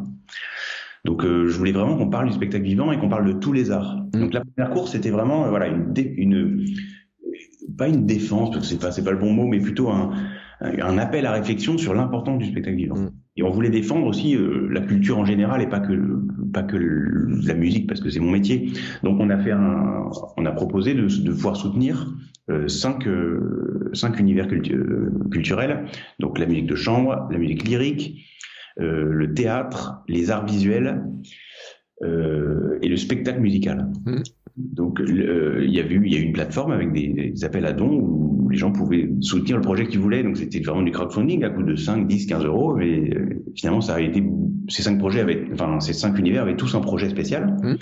Euh, et donc on les a aidés à avancer à avancer tout le temps. Et donc cette année, euh, il n'y a plus de raison de faire la, un jeu court pour la culture euh, pour, euh, puisque tout est reparti. Enfin, les salles de concert sont ouvertes. J'ai presque envie de dire que tout va bien, même si la fréquentation des concerts a un tout petit peu baissé. Donc il faut faire attention. Il faut que les gens, nous on a couru pour la culture, maintenant il faut que les gens courent dans les salles, les salles de concert, etc. Et à la base, on n'avait pas pensé qu'on allait en faire presque une marque de cette histoire de Je cours pour la culture, mais en fait, ça a été tellement plaisant, ça a été tellement incroyable comme aventure, déjà dans le, dans le défi, parce que euh, aujourd'hui ça nous paraît évident, mais quand on est parti, vraiment, on savait pas si on allait y arriver. C'est-à-dire que 900 km en, en 13 jours, euh, pour le coup, c'est un défi physique exceptionnel. Enfin, on, est allé chercher loin. Hein. il y a eu des journées. Aujourd'hui, on n'en parle que avec le sourire, mais il y a eu des journées de, de, larmes et de douleurs. C'est, c'est. Hein. Mmh.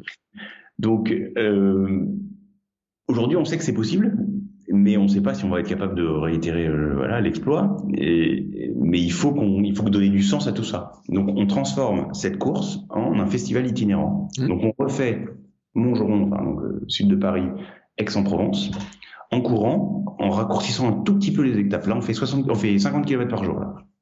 Oui, je vois ça, oui. C'est des étapes qui sont plus courtes. Il y en a même une qui fait 32, il y en a une qui fait 42, 22 même seulement une. Euh. Alors, celle de 22, c'est parce qu'elle elle est le lendemain d'un jour, on fait pas de concert, on fait une dégustation de vin. Ah J'ai peur qu'on se réveille euh, pas à 7 h mais à 9 h et avec les, jambes un peu dans le pâté quand même. c'est à Croz Hermitage. Donc, euh, ouais, ouais, enfin, la moyenne cette année, c'est 50. D'accord. Donc euh, c'est un peu, alors ça, reste, ça reste des distances conséquentes, hein, mais mine de rien, c'est pour le corps, c'est quand même beaucoup moins éprouvant que, que de faire 70-80 euh, tous les jours. Donc ça nous fait un total de 660 km euh, en 14 jours avec 12 concerts sur la route. Donc partout on s'arrête, on joue. Euh, voilà, le credo, c'est vraiment c'est la musique pour tous et partout. C'est-à-dire qu'on va on va proposer des concerts dans les grandes villes, euh, voilà, euh, euh, Paris, Aix, Lyon, le Creusot, mais aussi dans les tout petits villages, Viviers, Péronne, Vézelay. voilà, on va faire des concerts dans ces villes. Enfin, ce sera les mêmes concerts d'ailleurs. Voilà, il n'y a pas, il a pas de, il y a pas de grande ville, grand concert, petite ville, petit concert. On fait de la musique de chambre partout. Mmh. Et, et, voilà, je, je, pense que ça va être un événement assez, assez incroyable. Vous partez à combien là? Alors je ne sais toujours pas, j'ai demandé à tout le monde de rendre sa copie pour le 23 mars. Ce qui est sûr, c'est que on est trois coureurs à faire l'intégrale, à courir les 660 km. Mmh. Il y aura certainement les deux cyclistes de l'année dernière. Et euh, il y a déjà à peu près une dizaine de coureurs qui, se sont engagés à faire au moins quatre ou cinq étapes. Euh, certains au début, certains à la fin, certains au milieu. Ça dépend en fait où ils habitent. Il y a des, pas mal de coureurs de Lyon qui vont venir, euh, des coureurs d'Aix, etc. D'accord. Le jour du départ, mon estimation, mais je pense que je suis un petit peu en dessous, je pense qu'on sera, environ 1000. Parce qu'il y a beaucoup, beaucoup d'artistes, de, musiciens. De, déjà, l'année dernière, en plein confinement, on était 300. Hein. Donc, c'est, pour le coup, là, on, enfin, je, je, reçois tous les jours des dizaines de messages de gens qui me disent, mais bien sûr, on sera là, on sera là, on sera là. Voilà, il va y avoir une forte communauté artistique et sportive qui sera présente pour ce départ. Donc vous partez, euh, c'est quoi? C'est une sorte de départ symbolique, je veux dire les 1000 au départ, là ils vont faire quoi euh, Parce que déjà la première étape c'est 53 bornes, donc déjà ça va... Bah, sur le, je sais qu'on j'en ai déjà, on est déjà euh, à peu près 25 à faire la première étape en entier. Ouais. Donc les 53, mais je pense que sur les 1000, il y, aura beaucoup de familles aussi, donc mm. des gens qui vont faire voilà entre entre 5 et 7 km. À 7 km, il y a le premier il y a, il y a le premier point de ravitaillement. Donc je pense qu'il y aura beaucoup de familles qui vont s'arrêter là, parce qu'après il faut faire les sept autres pour repartir dans l'autre sens. Quoi. Mm. Donc euh, voilà, je sais pas, l'année dernière on était 300 au départ, on était encore une trentaine au, semi-marathon. Voilà, et on était 15 à l'arrivée. Mm. Mais l'année dernière, l'arrivée, c'était 71 km quand même. Donc, euh. Oui, ça faisait quand même une étape qui était euh, pas 71, on rentre donc quand même dans des distances qui sont euh, pas si faciles que ça à faire, surtout que après, euh, tu dis, bon, euh, toi et tes amis coureurs, là, il faut le refaire euh, tous les jours. Donc vous l'avez refait tous les jours pendant 13 jours, donc c'est c'est l'enchaînement aussi. tu disais au 600e kilomètre, vous étiez quand même bien bien cuit, puis après vous avez presque volé sur la fin, j'ai envie de dire. Enfin, je sais pas comment on pourrait dire ça, mais vous voulez. Oui, oui. On a volé à partir du moment où on a compris qu'on allait y arriver. C'est-à-dire que jusqu'à Lyon, hmm. franchement, il y a eu tellement de tellement de bobos que qu'on se posait vraiment la question, mais qu'est-ce qui va se passer quoi Et puis là, on était là tellement suivis, enfin, c'était à la fois impossible de pas aller au bout, et en même temps, pour le corps, les corps, c'était vraiment compliqué. Et puis voilà, après on a dépassé Lyon, et puis quand on est arrivé à Valence, euh, c'était une évidence. Enfin, les machines en plus marchaient mieux, mmh. quasiment plus de douleur. Euh, c'était sûr qu'on allait arriver au bout. Donc en fait, on a, c'est vrai qu'on a, on a survolé la fin avec une, une facilité euh, presque déconcertante. Mmh. Ça, c'est un point commun que, que, donnent tous ceux qui ont fait des grandes distances comme ça, c'est de dire qu'au début, ils ont, c'est dur, dur, dur les premiers jours, etc., de repartir. Puis au fur et à mesure, le corps s'adapte, mais vraiment à ces grandes distances. Euh, j'ai en mémoire, c'est Stan Gruo que j'ai eu qui a fait euh, Lille-Nice en courant. bon, il était jeune et tout, mais il continuait à courir bien et tout. Et, euh, et il disait, c'est vrai que euh, il y a le premier jour, enfin le deuxième jour, il pense pas repartir. Enfin, il se demande s'il va repartir ou il n'y arrive pas. Et puis au fur et à mesure, ça repart et de mieux en mieux en fait. Mais euh, ouais, euh, clairement, il y a, y a, y a une, le corps, euh, vraiment, il y a une accoutumance. C'est-à-dire que moi, je, je, me rappelle très bien le, les, jours 3, 4, 5, mais on, on, nous avait prévenu, hein, mais 3, 4, 5, euh, bon, faut dire que les deux premiers jours, en fait, on a fait 153 km en deux jours. Mm. C'était quasiment les deux plus longues étapes, 71 et, 80, et 82. Et le troisième jour, quand on est parti, ça a été, mais ça a été infernal, vraiment. les corps ne marchaient pas. J'avais l'impression d'être une, poupée mécanique rouillée. Et puis chaque mini arrêt ravito en boit un verre d'eau et c'est reparti et le redémarrage est, atroce. Donc jour 3, 4, 5 ont, vraiment été durs. Il y a eu, je pense, qu'on aurait rempli, euh, euh, je sais pas, le, la, la, mer rouge de, de, tellement on a pu pleurer sur ces jours-là. Et, et après, donc à partir du sixième jour, ça y est, c'était parti. Ça, ça, on a senti que ça allait mieux. Et puis voilà, ensuite, euh, à partir du, bah, au bout du neuvième, alors là, voilà, on volait par-dessus tout. Quoi. Ouais.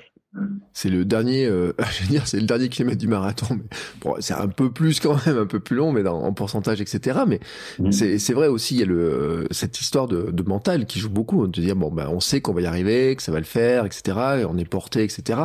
Euh, c'est euh, c'est une sacrée aventure quand même parce que euh, bon là vous l'avez vécu, une, tu l'as vécu une première fois, donc ouais. tu sais que c'est faisable. Et en plus l'an dernier vous avez fait plus que ça. Donc cette année finalement et euh, vous avez quand même enlevé un tiers de distance, quoi. Euh, ouais, un petit peu, ouais, un petit peu moins d'un tiers, mais ouais, ouais on, en, on a enlevé un, ouais, un quart, parce que 660, euh, ouais. Je sais pas, je suis pas bon en maths, moi, tu sais, je suis pas musicien ni, ni en maths. Hein. Mais, mais oui, oui, on a, on a raccourci un peu. Après, y a, y a, le truc, c'est qu'il faut pas essayer de retrouver les sensations de l'année dernière, parce que c'est notre plus grand ennemi, on le sait, ça, on a, on a fait plusieurs réunions pour parler de ça. C'est-à-dire qu'il faut, c'est tout à fait possible que que ce soit moins plaisant, parce que c'est moins fou, parce qu'il y a du déjà vu. Donc, il faut vraiment penser ce projet comme un nouveau projet. Mm. Là, cette année, ce qui m'intéresse, c'est le défi, c'est d'arriver tous les jours pour d'être là pour le concert, quoi. Ouais. L'année dernière, euh, le défi, c'était d'arriver euh, jour après jour. Cette année, on doit être là à chaque concert, on doit, on doit arriver en meilleure forme, euh, et puis on doit avoir beaucoup plus de choses à gérer parce que bon, c'est pas encore euh, complètement sûr, mais moi je suis en train d'étudier la possibilité d'emmener mes enfants, euh, qu'elles fassent le parcours avec nous. Mmh. Euh, donc il y a, y a, beaucoup de choses logistiques à organiser, y a, y a, et puis il va y avoir beaucoup plus de monde qui vont venir par étapes. C'est-à-dire que euh, l'année dernière, on a eu des étapes rigolotes, par exemple au Creusot, où ils avaient organisé avec le, le club d'athlètes. Et on a fait un départ, on était une trentaine mmh. de coureurs, de gens donc de gens qu'on ne connaissait pas et qui en fait étaient très forts. Il y avait deux anciens champions de France de 10 000 par exemple. Et ils nous ont porté, mais en fait, ils nous ont dit on fait juste 5 km avec vous pour, pour pouvoir rester dans les clous de, l'interdiction géographique. Et en fait, il, ça leur a tellement plu le, la joie qu'il y avait dans ce groupe qu'en fait, ils ont, ils ont fait un semi avec nous. Ils ont fait 21 bornes. ils sont repartis encore, donc eux, ils ont fait un marathon. Quoi. Ah ouais, euh, eux ils sont sortis de la zone, mais en fait, en fait vous avez amené les gens dans hors la loi là. Mais attends, c'est. On, euh, on, on, on, voulait pas, mais oui, les gens en fait, ils étaient ils étaient super heureux, puis surtout ils ont senti euh, ces gens du Creusot, ils ont senti qu'on avait besoin d'aide. C'était c'était des journées où on était on était assez mal en point, et ils ont senti que grâce à eux en fait, ce premier semi, on a on, on l'a fait quasi facile parce qu'on a discuté, on s'est raconté. Euh, il y avait un, il y avait un monsieur qui avait 78 ans, qui avait fait plus de 100, plus de 110, euh, euh, 100 km. Plus de 110, 100 km. Il avait plus de 110 100 km. Et wow. il, avait, il, avait, 78 ans, hallucinant. Et il, il a fait le semi-marathon avec une aisance. Euh. Il est au Creusot, le monsieur? Ouais, il est au Creusot. Si jamais tu le revois, tu me donnes son contact. Il faut, il faut que je l'invite. Ah, bah, je, je t'enverrai. Je pense que j'ai son contact. Ça marche. Et, et, il est incroyable. Donc euh, voilà, ça, en fait, c'est des rencontres aussi qui, qui, nous ont galvanisés où on s'est dit voilà, on a, on a, tous nos petits problèmes et tout, mais euh, finalement, on est juste tous immensément heureux d'être là, d'être là, d'être ensemble et d'en profiter quoi. Donc cette année, je pense qu'on va, va y avoir vraiment y avoir beaucoup beaucoup de clubs qui vont se joindre à nous. Donc ça va être aussi ça la nouveauté, c'est qu'on va rencontrer beaucoup plus de monde et, et partout et tout le temps.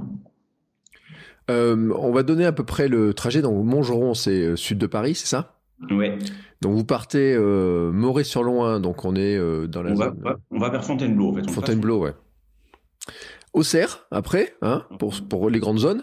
Ouais. Et puis ensuite le Creusot, puis ensuite ça descend vers Lyon. Alors juste parce que entre Auxerre et le Creusot, il y a un truc pas mal, c'est pour moi c'est la plus belle partie de la course, c'est qu'on traverse le Morvan, c'est-à-dire qu'on rentre vers l'ouest, donc on Ouais. fait Auxerre-Vézelay, donc Mm. on, rentre un peu vers l'intérieur. Euh, et après on fait Vézelay, Anneau, Anneau le Creusot, donc ça c'est le Morvan et c'est c'est- pour moi c'est les plus beaux souvenirs de paysage de l'année dernière. J'ai vraiment trouvé ça, euh, je connaissais pas en plus, que je sais pas bien. Euh, c'est sublime et pour se pouvoir aller se, se balader en famille et tout, c'est je le recommande chaleureusement, c'est somptueux. Et ça me permet de faire un petit clin d'œil à mon invité de la semaine précédente, Hermano, qui lui va faire un Rouen-Menton en swimrun. Euh, Rouen, Dunkerque, pardon, excuse-moi. Tu as- la, grande traversée comme ça, entre en alternant course et natation. Alors natation en piscine parce qu'il ne peut pas remonter les, les rivières. Et il va traverser cette zone-là en fait. Il y a plein d'endroits où vous êtes passé en commun, mais vous ne Ouais. serez pas dans la même période. C'est dommage parce que vous auriez pu, il aurait pu regarder vos concerts en même temps qu'il arrivait dans, dans vos étapes, etc.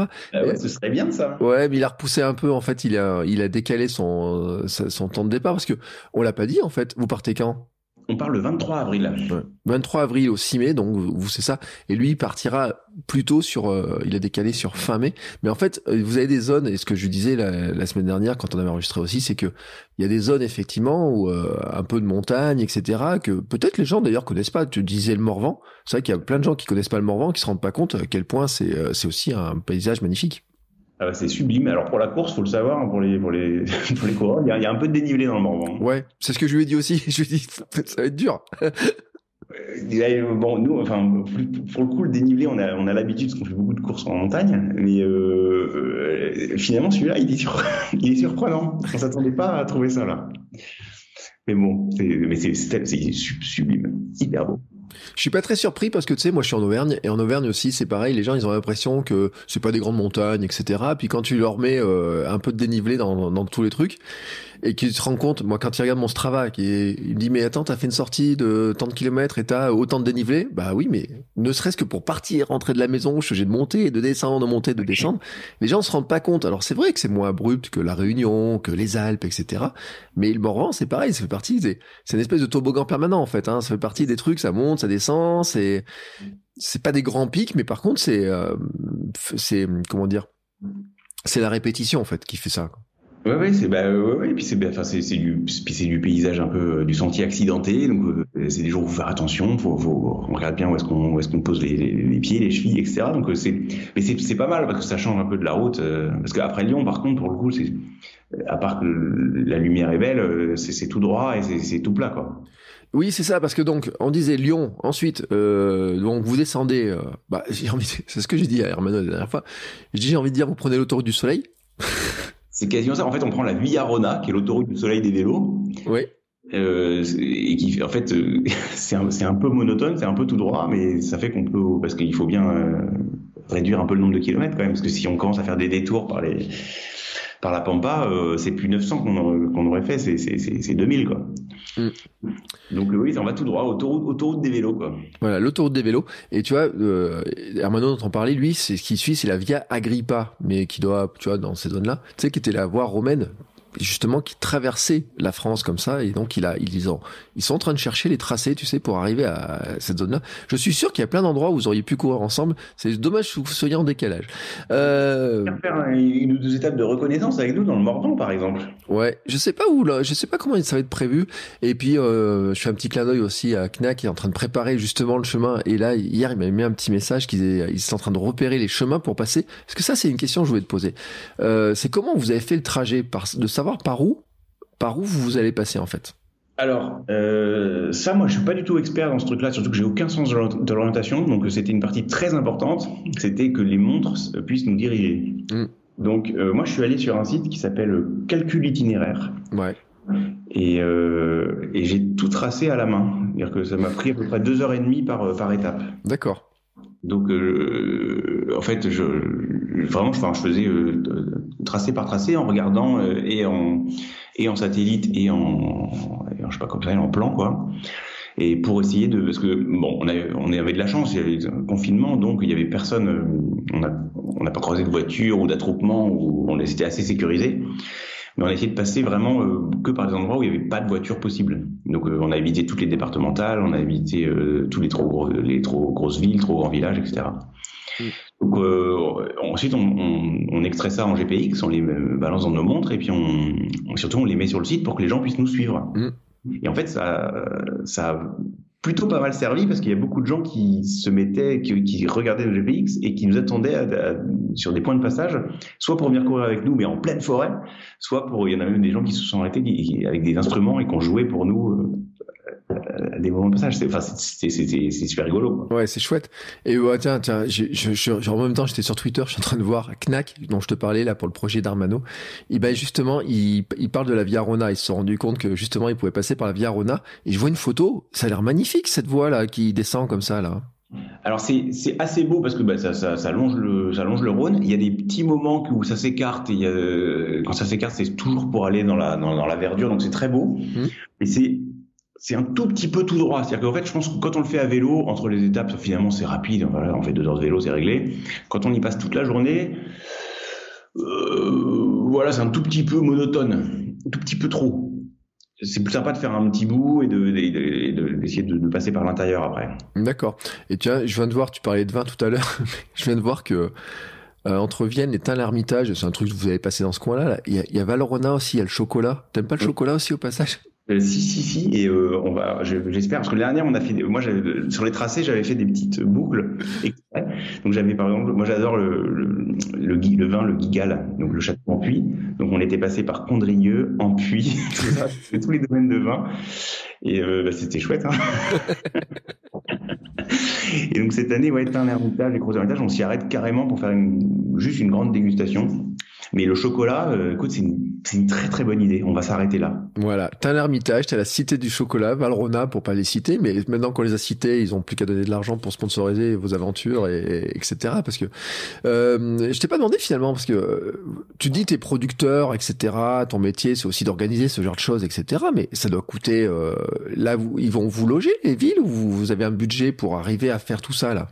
Alors, c'est un, un, projet qui coûte assez cher, hein, on, peut le dire. C'est un projet qui, là, qui coûte 93 000 euros. D'accord. Donc, euh, il y a quand même une, il y a un vrai enjeu. Et pour l'instant, je n'ai pas fait le calcul des dates, mais je crois que j'ai levé à peu près 6 000. Oh. Donc, euh... je t'ai vu, t'as fait gloops. t'as du taf. Euh, oui, oui, on a, on a, on a, on a évidemment besoin de, d'aide, de, soutien, de, de, de crowdfunding, etc. Et et puis oui et puis donc pour les villes oui il y a beaucoup de villes qui nous logent quand même. Euh, encore. Enfin en fait quasiment toutes. Mm. euh, et puis il y a aussi des gens c'est assez rigolo il y a des gens qui qui ont eu vent du projet avant même qu'on communique donc je sais pas comment ils savent mais et qui nous ont dit vous savez on a un château là on a un château là on peut vous loger. Alors on leur dit mais c'est pas sur notre route. On dit mais c'est pas grave vous avez qu'à de toute façon vous vous arrêtez là donc vous venez chez nous on vient vous chercher. Donc il y a même des trajets qu'on a modifiés pour pouvoir arriver chez eux en courant Hmm. C'est chouette, mais après, tu sais, tu dis oui, je sais pas comment ils ont su, etc. Mais bon, il y a le bouche à oreille, il y a les gens qui vous connaissent. Euh, regarde, moi, comment t'es là, c'est qu'il y a une mise en contact, quelqu'un qui me dit bah tiens et tout, attends, tu voudrais pas l'inviter. Donc il y a des gens en fait qui, qui connaissent ton projet, qui savent et qui en parlent déjà autour parce qu'ils savent, ils l'attendent aussi. Euh, oui, c'est vrai que mais, bah, moi le truc c'est que je sais pas moi, enfin tu sais, tu sais, c'est pas moi qui gère les réseaux sociaux parce que j'y comprends rien, j'ai pas le temps, etc. Mais euh, il y a quand même, c'est vrai qu'il y a beaucoup de gens qui sont au courant de ça. Et hier, on a fait, euh, enfin dimanche, on est passé dans une émission, enfin dans un sur une chaîne de youtubeurs McFly et Carlito. Ah oui, et, des petits. Oh, oui, des petits. Avec ils font, ils ont fait un truc avec Squeezie et donc en fait la vidéo, la vidéo là, j'ai pu, j'ai regardé hier, hier soir, elle avait déjà été 4,4 millions de fois, quoi. Ouais. Donc, euh, évidemment, ça fait grimper les trucs et on a reçu une, quantité de messages absolument hallucinante. Donc, c'est une, c'est, une super euh, pub de leur, de leur part hein, et on les remercie. Euh, mais c'est vrai que oui, ça, ça, ça, va vite, ça va vite et c'est, sympa de se dire que le projet est attendu parce que c'est vrai qu'il est fédérateur, je pense. Mm. Très fédérateur ce projet. Donc, euh, alors attends, on n'a pas fini de faire le trajet, donc Valence. euh, après, bon, tu vas Cavaillon, Cavaillon, Aix-en-Provence. Bon, c'est la fin. hein, c'est les, après, c'est les. Oui, c'est vraiment l'autoroute du soleil. C'est vraiment direction des vacances. Voilà, et puis alors, la dernière étape, elle est chouette. C'est la plus longue, mais c'est exactement la même que celle qu'on a fait l'année dernière. Donc, c'est Cavaillon-Aix. Et on fait deux arrêts. On s'arrête euh, au bout de 28 km euh, au château de Calavant, qui est un, un de nos partenaires et au- qui nous offre le déjeuner et une dégustation de vin. Et ensuite, on s'arrête au domaine de la Camaïsette, Mm. qui est euh, un domaine qui fait de l'huile d'olive et du vin. Et on a une deuxième dégustation de vin. Euh, donc euh, en général, on arrive à Aix, on est bien, on est, on est, on est, on est frais, on est heureux, on est joyeux. Disons-le pour ceux qui ne savent pas, c'est une étape de 60 km avec deux dégustations de vin donc placées euh, au milieu pour les pour euh, pour euh, voilà pour le ravitaillement hein, etc. Euh, couru le 6 mai où il peut faire un- une petite chaleur quand même, on sait jamais quoi. Ben, L'année dernière, ça allait, il faisait pas trop chaud, il même il pleuvait. Mais euh, oui, oui, s'il fait chaud, bah, justement, le rosé bien frais, c'est agréable. Euh, c'est euh, c'est quand même un, un projet. Enfin, quand on parle aux gens comme ça là, ils disent quoi? Ben, en fait, ce qui est rigolo, c'est qu'il y y a avant la saison 1 et puis avant la saison 2. Donc, avant la saison 1, euh, quasiment tout le monde m'a dit c'est impossible, tu n'iras pas au bout. C'était, c'était une unanimité, euh, voilà, ou alors les gens me disent t'es taré, ou, ou- en fait, il y, a, il y a beaucoup de gens qui disent c'est impossible. Et ça, c'est, ça fait vraiment partie des choses qui m'agacent parce que, euh, c'est- enfin, c'est pas que ça m'agace, c'est, dommage de, Ouais. de- de se limiter comme ça. Mais c'est, le propre de l'être humain, on passe notre temps à se limiter. Mais euh, voilà, c'est possible. Et euh, maintenant, avant la saison 2, les gens, soit qui ont vu, soit qui voient le film, quoi, qu'on entend parler, etc., euh, se rendent compte de la, de la, de l'importance du lien social et de la bienveillance qui, qui est autour de ce truc-là. C'est-à-dire qu'il y a d'un côté le projet assez exceptionnel de se dire on fait une course absolument folle, Mm. et puis il y a aussi ce côté, ben euh, voilà, on, on- on tisse du lien, on est ensemble, on a envie de partager, de partager de la musique, on a envie de faire ça, quoi. Donc euh, oui, là les gens sont assez en attente. Le problème c'est que les gens maintenant sont sûrs qu'on va y arriver facilement. Ouais, c'est ça. En fait, et tu vois, je te l'ai dit tout à l'heure. En fait, j'ai fait exprès en fait de pousser un peu le bouchon en disant. euh, Ouais, attends, vous avez enlevé un, un bon quart du parcours, euh, ça va être plus facile que... Tu vois, enfin, c'est un peu le... C'est, euh, parce que d'habitude les trajets, les gens ils les allongent. Vous, c'est vrai que vous le raccourcissez dans cette histoire-là, et euh, tu te dis ouais, ça va être plus facile quand même, tout. euh. Bah oui, c'est vrai qu'on on, bah, on nous attend au tournant déjà, et puis mais cette année, il faut vraiment qu'on arrive à faire passer le message de on se transforme, c'est-à-dire que maintenant c'est un festival itinérant et, plus uniquement une course.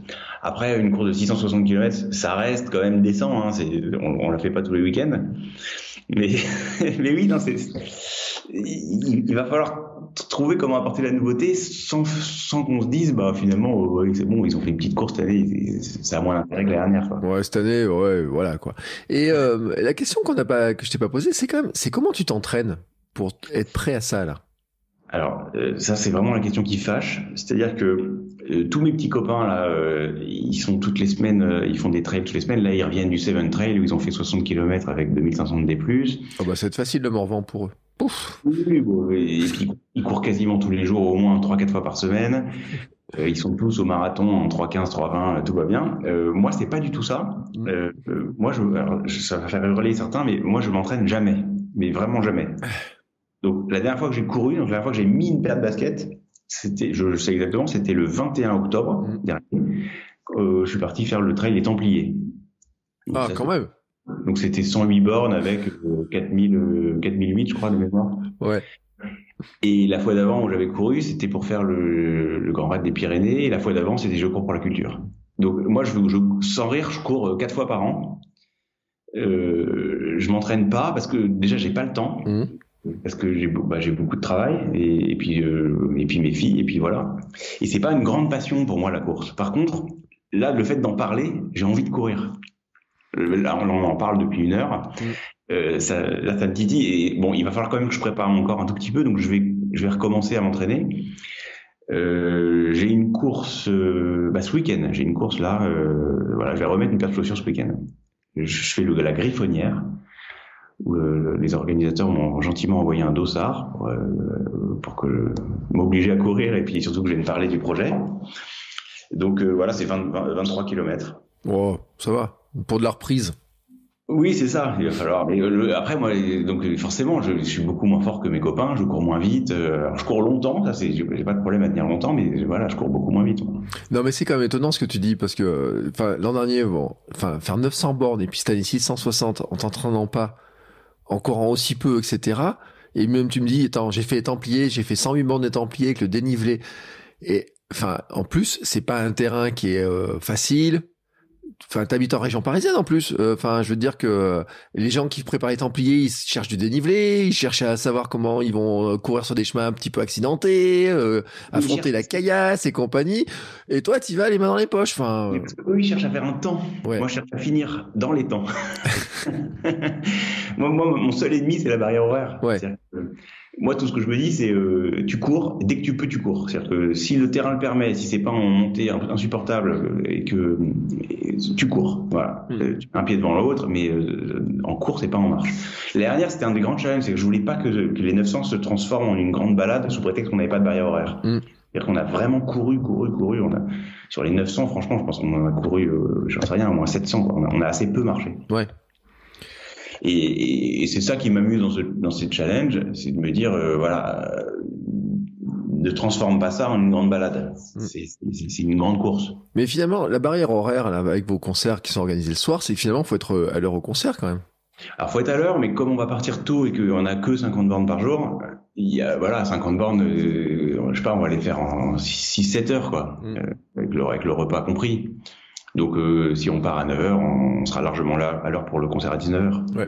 Après, il peut y avoir des problèmes. L'année dernière, il y a eu des, il y a eu des problèmes. Hein. Donc euh, il peut y avoir un moment la machine qui marche plus, il peut y avoir un moment une pause obligatoire de 2 heures. Euh, ouais, ça va être au jour, au jour, le jour, quoi. Il va falloir suivre toutes les aventures. on espère qu'il n'y aura pas trop d'aventures, ou en tout cas pas trop de mésaventures, mais il y en aura. Ouais, on a, on a parlé donc, bon, le, le logement et tout qui avait été. Comment vous, tu vois, tu dis les repas. Bon, t'as dit là il y a une étape, on fait deux étapes euh, dans des euh, châteaux euh, ou non, je sais pas des propriétés, etc. et tout. Comment vous gérez les ravitaillements Tu vois, parce que tout à l'heure t'as dit après il y avait un premier ravitaillement au bout de 7 km, etc. Comment vous gérez ça là en fait? Alors en fait, on, prépare les parcours, donc ça c'est assez, bien planifié, hein, presque comme une course normale hein, mmh. quand on a son dossard. Et on installe des points de ravitaillement sur là où les voitures peuvent arriver. Mm. Et quitte à faire des détours d'ailleurs de notre chemin pour pouvoir les, retrouver, euh, il faut qu'il y ait un, point d'eau, donc un stade, un cimetière, un, endroit où on peut aussi remplir les, bouteilles. Un cimetière. Je, répète parce que j'ai dit la semaine dernière à Hermano, je dis repère les cimetières sur ton parcours. Les cimetières sont importants. déjà, on peut se reposer. Et en plus, hein, il y a toujours les points d'eau dans le cimetière. Et oui, toujours, toujours. Et je le répète parce que c'est vrai qu'on en parlait. Euh, et il me disait oui, mais il me disait euh, lui du Luxembourg, Luxembourg a priori les cimetières où il a, il s'est marqué eau non potable. Je dis mais attends, je dis en France, euh, ils ont tous de l'eau potable hein, dans les cimetières. Je dis et je le redis pour ceux qui partent à l'aventure comme ça, les cimetières font partie des endroits où on trouve de l'eau quasi enfin il y a de l'eau dans tous les cimetières. Absolument, systématiquement. C'est donc c'est oui, c'est vrai que c'est important. Et donc, euh, en fait, on organise donc l'année dernière, donc les, les, les étapes, euh, quasiment toujours, c'était entre 70 et 80. Mm. Et en fait, une des techniques qu'on a mises en place dès le deuxième jour, parce qu'on s'est aperçu que ça nous faisait du bien, c'était de se dire, on part pas pour 80, on part pour 8 x 10. Ouais. Et donc, il y avait un ravito tous les 10 km, mm. avec, euh, voilà, toujours les mêmes choses, mais présentées différemment. En fait, ils ont, ils ont fait super, super attention voilà, parfois ils sortaient tout, ils nous faisaient un grand déballage comme si c'était un vrai ravito d'une course. Parfois c'était dans les voitures. Fait. Parfois, il y avait euh, un jour, ma femme le matin demandait qui, aurait envie de manger quoi dans, un rêve absolu? Et puis je sais pas, il y en a un qui a dit euh, du saumon, l'autre qui a dit du, poulet rôti, je sais pas quoi. Et il s'était démerdé. On est arrivé le midi, il y avait tout ce qu'on avait demandé. Il y avait un énorme poulet rôti, il y avait des frites, il y avait du saumon, il y avait des. Et en fait, l'idée c'est aussi de casser la routine, c'est-à-dire que on peut pas manger des cacahuètes, des barfis, des, des, des fruits secs de, pendant, 13 jours. On, on, a, plus envie de ça, quoi. C'est comme les premiers matins, on, on, avait demandé à toutes les municipalités, tous nos hébergeurs, tout le monde, de nous préparer tous les matins œufs, pâtes et, euh, et café. Mm. Et en fait, au bout de trois matins, on en avait marre de manger des pâtes. Donc euh, après, on s'est dit, bah, on mange ce qu'on veut, et puis voilà, c'est pas grave, et on verra bien, quoi. On s'arrête à la boulangerie? Mais oui, pas en chocolat. En fait, ce qu'il faut, c'est faire attention à l'alimentation, mais surtout, il faut, on s'est tous énormément surveillés les uns les autres, c'est euh, l'hydratation, c'est-à-dire boire boire, boire, boire tout le temps, même quand on n'a pas soif, et puis surveiller que tout le monde mange bien, quoi. Parce qu'il y, y, a les moments où la tête décroche, il faut que, il faut que ceux qui soient autour, les copains, soient super vigilants en fait. on a vraiment fait attention à nous. On a, enfin c'est, c'est con, mais comme à l'armée, on surveillait nos pieds, on, on, sur, on surveillait nos dos, on surveillait le, la, démarche de chacun. Mm on était presque une petite famille, quoi, les copains qui se soutiennent, quoi. Ouais, mais c'est alors là, tu vois, la démarche telle que tu la présentes, c'est aussi la démarche d'une expédition, en fait. C'est le, départ en expédition.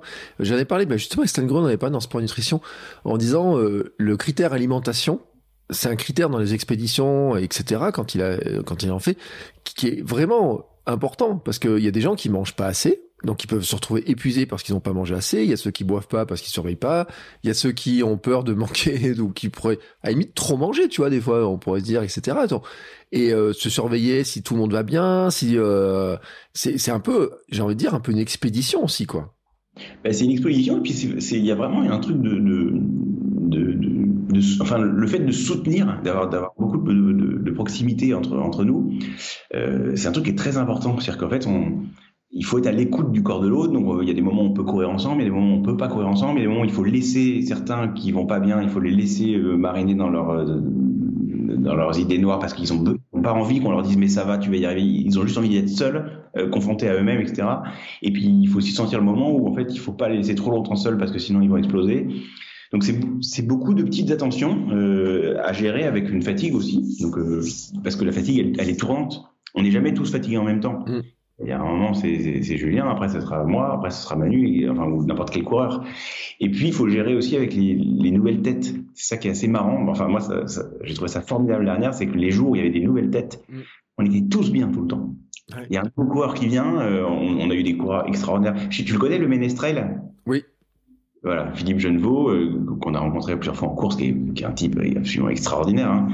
Et ben, quand, rien, quand il est arrivé, enfin, c'est une, une telle, c'est un shoot, c'est un, c'est un quintuple vaccin de, de joie, quoi. Donc euh, voilà, on a un, copain aussi qui s'appelle euh, Alex le Viking, qui fait beaucoup de beaucoup de courses, qui court très bien. Euh, c'est un super coureur. Et, quand il un jour, il est sorti de la forêt, on, on savait même pas qui venait. Il, on arrivé à Lyon, il habite Lyon, et puis il nous avait suivi, et il, il, nous avait suivi exactement sur les réseaux sociaux, et puis il a dit les gars, il vous reste 32 bornes là, je viens vous aider parce que je vous trouve mollasson. mollasson. je peux te dire que les 32 dernières, elles sont passées voilà faciles. Donc euh, voilà, des, plein de petits éléments comme ça qui viennent euh, s'ajouter et, nous aider à, en fait, c'est la psychologie. Enfin, il faut que, il faut que le mental tienne, quoi. Ouais. Tiens, et, j'ai une question parce que c'est un lien et c'est quelqu'un que je voudrais bien inviter aussi sur le podcast un jour. Tu connais Alexandre Jousse, qui joue du corps des Alpes, qui court et qui joue du corps des Alpes? Ah non, je connais pas. Je connais pas? Et euh, je l'ai vu parce que l'an dernier, il était l'invité sur une course qui passait devant, euh, qui était organisée par un des clubs où, euh, où j'ai couru. Et, et en fait, je crois qu'il habite à Lyon. En fait, il me semble, d'après ce que j'avais vu. Et lui, il a une caractéristique, c'est qu'il a un corps, bah tu vois, un corps des Alpes, comment c'est fait? C'est grand, hein, un corps des Alpes. Hein. Et sauf qu'il a un modèle, c'est qui est extrêmement léger parce que quand tu portes, tu vois la main, etc. Et donc, il s'arrêtait au par endroit. Et en fait, il s'arrêtait, il jouait un morceau il repartait en courant. Et, euh, Alexandre comment? Jousse G-O-U-S. Et euh, c'est le, je l'avais vu et euh, j'avais même fait une petite vidéo. C'était c'est drôle parce que donc il court avec, euh, alors il se démonte hein, son, son corps et euh, sinon et donc il y a des moments il l'a entièrement etc. Et je crois qu'il fait des trails, des courses et tout avec etc. Et euh, c'est aussi une autre manière tu vois d'allier. Alors c'est plus léger parce qu'un violoncelle, je t'ai pas demandé le poids d'un violoncelle, mais tu peux pas courir avec. Non, en fait, en vrai, c'est léger un violoncelle, ça fait ça fait trois kilos et demi. Avec la boîte, ça fait sept et demi. Mais euh, donc c'est pas très lourd, mais par contre c'est très fragile. Enfin, moi, violoncelle, c'est un, un, un, vieux monsieur italien, etc. Donc euh, euh, euh j'imagine. voilà, donc on peut pas se permettre de, lui, de courir avec, vous lui faire des secousses et tout. C'est vraiment des, des instruments d'exception. Donc on peut pas courir avec, mais, on, mais ils peuvent nous suivre. Mm. Et lui, euh, c'est vrai que l'instrument, un corps des Alpes, ça, ça mesure 3, ça mesure 3 mètres 50 hein, quand même. C'est très long, mais ça se démonte en trois petits morceaux. Très léger. Je crois qu'il a un modèle carbone ou je sais pas comment. Il faudrait. Euh, et hop, il remonte ça, il joue un morceau, et hop, il repart en courant. Et euh, je l'ai vu l'an dernier, je l'ai vu faire l'an dernier parce qu'il était invité sur cette course, parce qu'il y avait un festival aussi, il y avait un peu de musique, etc. Et, euh, et je me dis, c'est une autre manière aussi, c'est drôle en fait de, de voir comment euh, euh, vous alliez les uns et les autres, la musique, la course, etc. de manière totalement différente, mais finalement dans le dans ce même esprit de partage, etc. Parce que quand il joue son petit morceau, euh, c'est super joyeux, tu vois aussi, parce qu'il peut jouer des morceaux un peu. Euh, il y avait des bandas en plus qui jouaient, tu sais, il jouait avec des bandas en même temps, etc. Le jour-là, c'était très drôle. Ah, c'est génial. Bah, je vais attendre, je vais absolument et, et euh, regarder et puis le, le, le, convier parce que ce serait, ce serait génial. Et puis en plus le corps des Alpes, il y a une notion, enfin c'est, c'est vraiment un instrument d'exception. Il y en a, il y en a peu de gens qui jouent ça et il y a une notion presque patrimoniale, quoi. Mm. C'est génial. Ouais. Et lui aussi, il parcourt le monde avec son corps et tout pour faire des concerts, etc. Euh, c'est voilà. Donc euh, c'est pour ça, tu vois, j'ai fait le lien. Je me suis dit, mais tiens, tant qu'à passer par Lyon. Bon, alors, euh, j'ai une question que j'ai oublié de te demander quand même. C'est euh, l'an dernier, quand t'as fini les 900 bornes là, t'avais pas de bobo, t'avais pas de, y a pas un podcast? Alors, il y a eu un cas sur le parcours. Il y a eu des jours où c'était, euh, voilà, j'ai trois coureurs sur les quatre. Il y a eu un peu de, un peu de casse. Euh, mais non, alors très bizarrement, moi, euh, trois jours plus tard, euh, à part que j'étais vraiment fatigué, j'ai beaucoup dormi, énormément dormi. Mais enfin, ça, ça, a duré trois semaines où je faisais des nuits de 10 heures, quoi. C'était. Mais euh, sinon, non, il n'y a pas eu trop de bobos. C'était pas de gros trucs en tout mmh. cas. Voilà. Et, voilà. mais c'est marrant, c'est les. Je pense que tous les, les, les coureurs de, de, très longue distance comme ça, ils, ils ont expérimenté ce truc, c'est que les douleurs se déplacent. C'est-à-dire que tu sais, il y a une journée où d'un coup t'as as, as, mal au genou, mais t'as tellement mal, tu, tu peux pas le poser par terre. C'est tu, tu, tu mords dans, dans un bout de cuir là pendant pendant pendant 10 heures de course. Et puis ta douleur, elle est très ciblée. C'est-à-dire, tu sais, elle est, elle est dans le genou, de ce côté-là, c'est hyper précis, quoi. Et le lendemain, tu te lèves, ça va très bien ton genou. Par contre, tu as une cheville qui te fait horriblement mal et tout. Et certes, tu as compensé ta douleur de machin. Mais en fait, je pense surtout que c'est que le corps, il envoie n'importe quel signal pour te dire, arrête, ça suffit ce que tu me fais faire, ça, j'aime pas ça, quoi. Ouais. Donc, je pense très souvent, la douleur, elle est, elle est, elle est, enfin, le ressenti est réel, mais elle n'est pas réelle. Et, c'est vrai que c'est partie des choses que moi je me dis souvent en disant, euh, en fait, c'est juste un signal électrique que ton corps t'envoie, mais c'est pas vrai. Donc euh, continue, puis tu verras plus tard. Et c'est vrai que ça se déplace. Hein. Alors je lis un livre sur le sujet en ce moment, euh, parce que j'ai des douleurs dans le dos, dans les jambes, ça ressemble à une sciatique, mais c'est pas une sciatique, etc. Et le professeur John Sarno, qui est un professeur américain, a écrit. C'est un livre. Le traitement, euh, je peux commencer. Alors, je peux même plus citer le livre. Alors, pourtant, je, je le cite depuis plusieurs jours comme ça sur sur cette notion-là, et qui euh, explique que effectivement, le cerveau est capable de créer des douleurs physiques. Ouais. Euh, parce que par moment, alors. Il le disait, lui, il est plutôt dans le traitement, tu sais, des douleurs type mal de dos, même le rhume, par exemple. Tu vois, on pourrait dire marle. Il donne l'exemple d'ailleurs des gens qui ont mal, qui ont mal aux cordes vocales. Tu vois, qui arrivent plus à parler, à chanter, etc. Et ben, il dit qu'en fait, c'est le cerveau qui envoie une, une, une douleur, qui crée une douleur pour euh, parce que psychologiquement, en fait, il y a quelque chose qui est qui est trop qui est dur à affronter émotionnellement, etc. Alors lui, il est plutôt sur les pathologies, tu sais, des gens qui souffrent, qui ont des émotions, qui ont de la colère, de la rage, etc. Mais mmh. il explique comment le corps, les ramifications du corps, etc. Et comment en fait on n'a aucune idée de comment tout ça fonctionne, ouais. mais qu'effectivement le cerveau, il y a la boîte noire du cerveau, il y a une zone du cerveau qui est capable de provoquer des douleurs à des endroits pour te dire un petit peu, écoute, euh, ça me plaît pas vraiment tout ce que tu fais. C'est exactement ça. Hein. C'est sûr que c'est ça. Hein. Mais tu sais, il y, a un truc tout bête. Euh, nous, les musiciens, on l'a tous expérimenté, mais ça marche aussi pour les hommes politiques, ça marche aussi pour les gens qui font des discours, etc. T'as un rhume énorme. T'éternues toutes les trois secondes et puis tu te mouches euh, toutes les deux minutes. Euh, tu rentres sur scène, t'as ton paquet de mouchoirs dans ta poche, t'es prêt et tout, tu te dis ça va être la catastrophe. Pas une seule fois tu renifles, pas une seule fois tu éternues, pas une seule fois tu, tu tousses. Quand on joue, ça, ne, ça nous arrive jamais. Moi, ça m'est jamais arrivé. Et en fait, euh, les hommes politiques, pareil, ils sont là, ils sont, ils sont 42 fièvres là, ils rentrent sur scène, ils font leur discours, jamais, jamais, jamais ils se mouchent, quoi. Et en fait, le, corps, il envoie des trucs, et après, il, bloque quand il, y a un, quand, il y a, quand il y a un truc qui est plus important, finalement. Et je pense que sur la course, c'est la même chose. Et, et les très grands, les, très grands sportifs, je pense que c'est ça la différence, c'est qu'ils ont, ils ont cette capacité de résilience et cette capacité de maîtrise de ce truc-là, en fait. Ils vont puiser dans, enfin, je sais pas, moi, les mecs qui courent la diac en 23 heures, je n'ose même pas imaginer ce que ça demande comme effort. Ouais, puis de, ils doivent s'entraîner à se dire aussi la douleur n'est peut-être pas si, euh réel, c'est être, tu sais, apprendre à reconnaître le signal aussi, parce que finalement, si tu dis, euh, peut-être que le cerveau un jour il dit bon, écoute, j'essaie de lui faire arrêter en lui faisant mal au genou, ça n'a pas marché, demain on va essayer la cheville, ça marche pas, et peut-être qu'ils apprennent à reconnaître ces signaux-là, etc., en disant bon bah, je sais qu'à un moment donné, je vais avoir mal, etc., que ça va repartir, et que et, voilà, il y a des constructions comme ça et que sur la préparation aussi, je pense qu'ils s'entraînent. Euh, on en avait parlé aussi, tu sais, avec, euh, je pense à Lilian, euh, j'ai vu qui a traversé l'Atlantique à la rame. Ouais. Et euh, t'imagines 47 jours à ramer, ils sont deux à ramer 47 jours, chacun deux heures par deux heures, etc.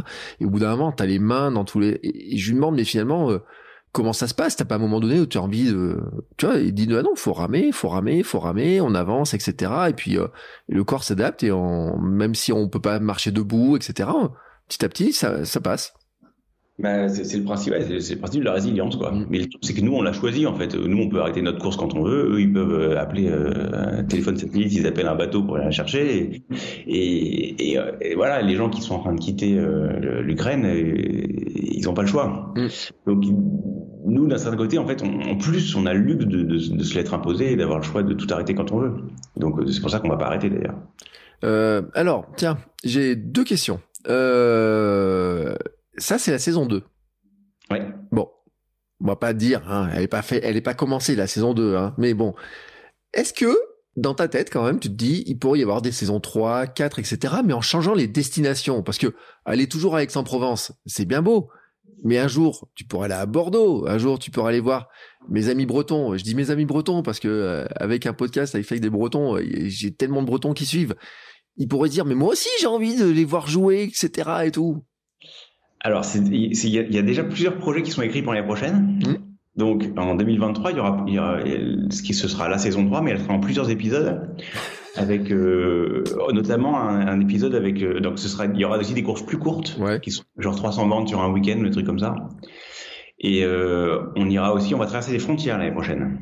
Euh, parce qu'on va travailler avec l'Union européenne qui, qui, qui, est intéressée par le projet où on va faire venir des coureurs voilà italiens, allemands, espagnols, portugais mmh. euh, et des coureurs et des artistes. Et donc ce sera le festival va, va, va se développer un peu aussi, aussi donc euh, sous le joug de l'Union européenne et on fera plus des, des sections, c'est-à-dire que par exemple l'année prochaine on pourrait partir de Montgeron, euh, faire une étape là, puis après aller faire une étape en Bretagne, puis après aller euh, traverser deux fois la frontière donc euh, Italie-Allemagne mmh. autour des Alpes et puis finir avec deux sections sur Aix-en-Provence.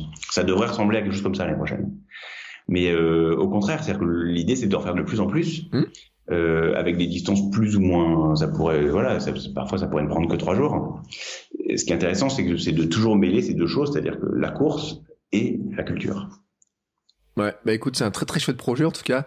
Euh, la dernière question que j'avais, c'est euh, quand ta femme l'an dernier, tu lui dis, euh, je vais partir à Aix-en-Provence en courant. Elle te dit quoi? Euh, Elle me dit que je la fatigue. Euh, elle me dit qu'elle m'aime mais qu'il faut que je me calme. et elle me dit que si je le fais, évidemment, elle sera derrière moi. Hmm. Voilà. Et c'est ce qu'elle a, elle a été, mais elle a été d'une puissance exceptionnelle. Enfin, enfin, pour le coup, c'est ça qui est un peu injuste dans ce projet. Enfin, c'est injuste, c'est rigolo, c'est qu'un nom, mais ça s'appelle Je cours pour la culture. Et donc, forcément, c'est associé à, à, ma petite personne parce que j'en suis le vecteur, mais c'est vraiment un projet de, de, famille élargie, je veux dire. J'aurais jamais réussi sans les copains coureurs, j'aurais jamais réussi sans la logistique implacable qui a été mise en place, et j'aurais jamais réussi sans ma femme qui a, été un soutien de, chaque minute. Hein. C'était vraiment... Euh, elle a été exceptionnelle. Donc cette année, elle va, elle, va plus être dans la logistique, elle va être que dans les concerts. Elle va beaucoup jouer. Mmh mais euh, normalement, elle, elle portera pas le, le, one paquet de cacahuètes. D'accord. Et donc, tu disais que tu t'envisages d'embarquer tes filles aussi dans le dans l'aventure? On est en, on est en pourparler. Euh, on a une réunion. Là, c'est des réunions maintenant euh, ce soir pour, parce qu'en fait, c'est très compliqué. Parce que mes filles, elles, elles, sont, elles sont pas super, enfin, elles sont pas hyper sportives euh, dans le sens où, voilà, on n'a pas le temps de faire ça tout le temps. Mais euh, l'idée, le challenge, ce serait qu'elles fassent 10 km tous les jours. D'accord. Donc euh, voilà, 10 km à, toutes les arrivées, donc les derniers kilomètres en courant, et puis 10 euh, km le matin.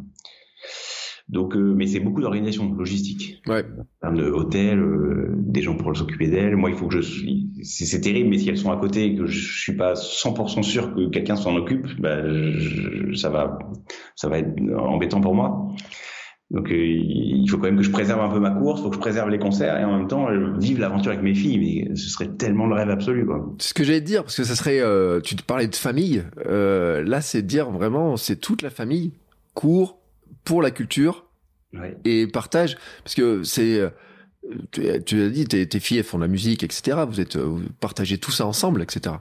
Mm. Bah ouais, et puis euh, il y a un investissement, c'est-à-dire que en fait euh, c'est tellement prenant ce genre de cours. Enfin, voilà, moi, nous là, ça fait ça fait 15 jours que c'est vraiment parti. Euh, moi, je me lève à 6 heures et je me, je me couche à minuit, hein, donc c'est beaucoup de travail. Donc ça implique de, forcément dans, dans le milieu familial, c'est un petit peu plus, voilà, je, suis moins présent. Et donc elles, elles, elles, ont tous les jours, elles posent des questions. Où est-ce que ça en est Où est-ce que tu vas jouer Comment tu vas courir Comment on peut faire Nous, on veut être là et tout. Donc il y a une implication. Et puis elles veulent jouer au concert. Donc euh, et voilà. Et l'année dernière, il y, a un, il y a un détail assez, assez. On n'a pas beaucoup communiqué dessus parce que parce que j'étais pas à l'aise avec ça, mais cette année plus. Euh, la chanson officielle, donc qui est, qui est sur toutes les vidéos qu'on trouvait, euh, qu'on trouve sur la, sur la chaîne d'Orneshka là, c'est euh, la musique, c'est c'est ma fille qui a, qui a- ma grande, enfin, qui a- qui a 10 ans, qui a, qui a tout écrit. Elle a écrit les paroles, elle a écrit la musique, elle a enregistré en studio, elle a tout fait. Waouh. Donc, euh, et la, musique, elle est top, hein, je te- je te- je t'enverrai, c'est- génial. Et donc, il y a une vraie implication aussi de de- d'avoir envie de participer au projet, quoi. C'est rigolo. Bah écoute, en tout cas, c'est une super aventure. Eh ben, merci. Euh, je te remercie parce que euh, on parlait de partager du bonheur, etc. Là, comme tu disais, et je pense que tu nous en as partagé beaucoup. Ça fait attends, 1h30 déjà qu'on discute. Euh, merci beaucoup euh, pour ce partage, euh, de ton enthousiasme aussi, puis de montrer aussi. Euh, je trouve un autre visage de la culture, etc. Parce qu'il y a peut-être des gens, tu sais, qui sont un petit peu intimidés d'aller voir des concerts quand tu parles musique de chambre, etc. Et tout. Euh, moi, le premier, hein, tu sais, euh, j'étais tellement martyrisé par le violon, etc. dans ma jeunesse. Que... Bon, mais je pense aussi, tu vois, que c'est bien de montrer un autre vision et puis de montrer aussi que vous êtes des êtres humains euh, qui ont une vie qui peut être sportive aussi, tu vois, des un autre côté. Ouais, ouais, bah bah pour le coup, pour, le- pour la partie purement culturelle, nous, c'est vraiment notre métier. C'est-à-dire que vraiment, on- on- moi, je passe mon temps à faire des concerts, des jukebox, des machins comme ça, où en fait, le public vient et Mm. nous, on sait pas ce qu'on va jouer. C'est une grande roue, par exemple. Ouais. Et puis, euh, le public tire au sort et on, on joue ce qui sort. Parfois, c'est des grandes pages de Beethoven, euh, Mozart et Brahms. Et puis, parfois, c'est du déchiffrage ou euh, un truc de jazz. Ou... En fait, l'idée, c'est de, de décomplexer et le musicien et le public euh, à ce rapport à la musique classique. Parce que la musique classique, tout le monde aime. hein. Quand on joue au- du Mozart au fin fond d'un bidonville, les gamins, ils adorent. Mm. Euh, on est- au fin fond de l'Inde, dans une culture complètement différente. Et pourtant, tout le monde adore. Donc, il n'y a pas de raison que que voilà, on a la même culture en France, que des gens qui sont moins habitués à la musique classique se disent c'est pas pour nous. Au Ouais. contraire, c'est pour tout le monde. Je vais pas dire le contraire, moi qui travaille sur du Vivaldi tous les matins pour me donner de l'entrain. Bah, tiens, on a, on a joué du Vivaldi sur McFly et Carlito. Eh ben écoute, tu sais quoi, on va mettre tous les liens et puis surtout je vais te demander alors va- comment est-ce qu'on peut suivre euh, les choses, euh, les sites internet, euh, etc. Où est-ce qu'on retrouve tout ça? Et ben, le mieux c'est je cours pour la culture.com. Que, pour l'instant, il n'y a rien à part une page d'accueil et on peut suivre en, en- en s'inscrivant sur les pages Instagram, euh, etc., etc. Ouais, mais il y a la photo de, de toi en, en mi-coureur, mi. euh, Oui, elle est pas mal celle-là. hein. Ouais, elle est pas mal. Euh, je me demande juste qu'est-ce qu'il y a dans le camelback. C'est que de l'eau? Ce jour-là, il n'y avait que de l'eau. mais quand je cours, il n'y a pas forcément que de l'eau. J'aime pas trop l'eau. moi, mais- Donc je cours pour la culture.com. Voilà, et puis donc le- le- l'Instagram qui est avec, qui s'appelle Gauthier Mancello, mais on peut cliquer directement sur le site, ça tombe dessus. Il y a le lien. Voilà, et donc le 23 euh, mars, donc c'est un peu de temps, le site sera mis à jour avec euh, les parcours, les étapes, les concerts, euh, enfin toutes les informations. Et puis il y a plein de manières de, de soutenir. Le- la première manière, c'est de venir courir, c'est de euh, où que les gens habitent, euh, regarder le parcours et venir courir avec nous. Euh, ce sera précisé les heures de départ, les lieux de départ précisément, etc. Et puis la deuxième, c'est qu'il y aura, un des moyens de financement, c'est le crowdfunding, et donc de faire circuler ce lien euh, au maximum de gens en disant voilà, voilà un projet joyeux, vous pouvez l'accompagner, le soutenir euh, en finançant. Voilà, il n'y a pas de petits dons, on fait des dons en kilomètres nous en plus. Donc c'est quelques centimes par kilomètre, on peut donner genre je sais plus genre un centime par kilomètre, et finalement bah, à la fin ça nous permet de financer cette aventure. Eh ben écoute, euh, je vais bientôt bien sûr partager tous les liens. Euh, on le redit, hein, si vous êtes sur le parcours, il y aura le parcours, donc on pourra vous rejoindre, euh, voir euh, pour venir vous accompagner, venir vous écouter, etc. c'est un chouette projet, vraiment super chouette projet. merci d'ailleurs de partager ta bonne humeur, ta joie et ton partage comme ça, ça fait du bien. Et c'est vrai qu'on le disait, hein, on sort quand même de, on est dans une période morose, c'est compliqué, et on sort d'une période Covid et on rentre dans une période avec on parlait de l'Ukraine, etc., qui est pas facile. Et c'est vrai que ces projets-là, de faire du lien, d'avoir de la, bah, de la musique, etc., ça fait du bien aussi. C'est important, je suis d'accord. Faut pas culpabiliser d'avoir des choses joyeuses, même s'il y en a pour, pour qui c'est pas facile en ce moment. Ça ne nous empêche pas de penser à eux et d'avoir une ouverture sur le monde, mais on, ne peut pas ne parler que du Covid et de la guerre, c'est pas possible. Voilà. Et eh ben écoute, tout cas, merci et euh, écoute, euh, j'ai pas percé ton secret total pour toujours avoir le sourire et toujours partager de la bonne humeur, etc. T'as pas révélé toutes tes recettes, mais en tout cas, on comprend, on comprend quand même que ce genre de projet, euh, c'est une, sacrée motivation. Euh, partager cet amour de la musique et tout, c'est une, sacrée belle motivation qui donne vraiment, vraiment une belle dynamique eh ben écoute, euh, voilà, plaisir partagé, hein, encore une fois. Et bien entendu, je mettrai tous les liens en note de l'épisode pour retrouver. Euh, et puis euh, sur Instagram, on va partager, on va suivre ça. Moi, je vais suivre les aventures. J'imagine que ça va être partagé aussi au fur et à mesure que que vous allez vous vous déplacer. Donc on va suivre ça avec attention. Et puis, eh ben écoute, maintenant on va se quitter. je te souhaite une belle préparation. Je me dis quand même qu'à un moment donné, bon, t'as dit ce week-end on chausse les baskets, il va falloir attaquer un petit peu la préparation physique. Ouais, je vais m'y mettre là. Allez, c'est promis, je vais m'y mettre. Parce que sinon, je vais me faire engueuler par ma femme qui va me dire c'est pas possible. elle, aura raison. Non, je vais m'y mettre. Allez, une fois par semaine. Eh ben écoute, c'est pas le programme le plus euh, orthodoxe, j'ai envie de dire, euh, pour préparer une telle distance, mais tu nous prouves que dans ton cas, ça marche. Et c'est intéressant ce que tu avais dit aussi sur les barrières horaires, finalement, de dire que euh, quand elles sont assez larges, et eh ben finalement, on peut les faire aussi plus facilement qu'il y paraît dans certains cas. C'est un beau message pour tous ceux qui se mettent des contraintes, des limites et qui se disent c'est impossible pour moi de faire de telles choses. Et eh ben tu prouves aussi euh, qu'on peut faire des choses différemment, avec un état d'esprit différent. Et je te remercie beaucoup euh, pour cet épisode. C'était vraiment un grand, grand, grand plaisir de discuter avec toi. Bien entendu, je mets tous les liens, je le répète dans les notes de l'épisode. Et puis nous, bah écoute, euh, les auditeurs, là, on va se retrouver la semaine prochaine avec nos invités. Ah, je sais qui c'est moi les invités, mais je vous le dis pas, ça sera la surprise. J'aime bien les surprises. Euh, J'ai même, même un petit doute entre plusieurs invités, mais en tout cas, la chose est sûre, c'est qu'on va continuer à partager de la bonne humeur, du sourire autour du sport, euh, peut-être moins musical. Hein. On peut pas parler musique tout le temps, mais en tout cas, c'était un plaisir de parler musique avec toi. Bon, merci beaucoup. Plaisir partagé. Ciao, ciao.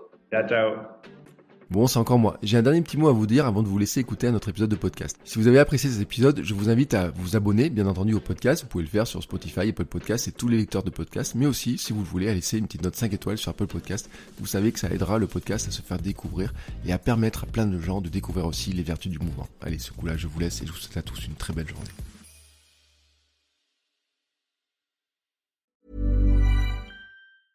Even when we're on a budget, we still deserve nice things. Quince is a place to scoop up stunning high-end goods for 50 to 80% less than similar brands. They have buttery soft cashmere sweaters starting at $50, luxurious Italian leather bags, and so much more. Plus, Quince only works with factories that use safe, ethical, and responsible manufacturing. Get the high-end goods you'll love without the high price tag with Quince. Go to quince.com/style for free shipping and 365-day returns.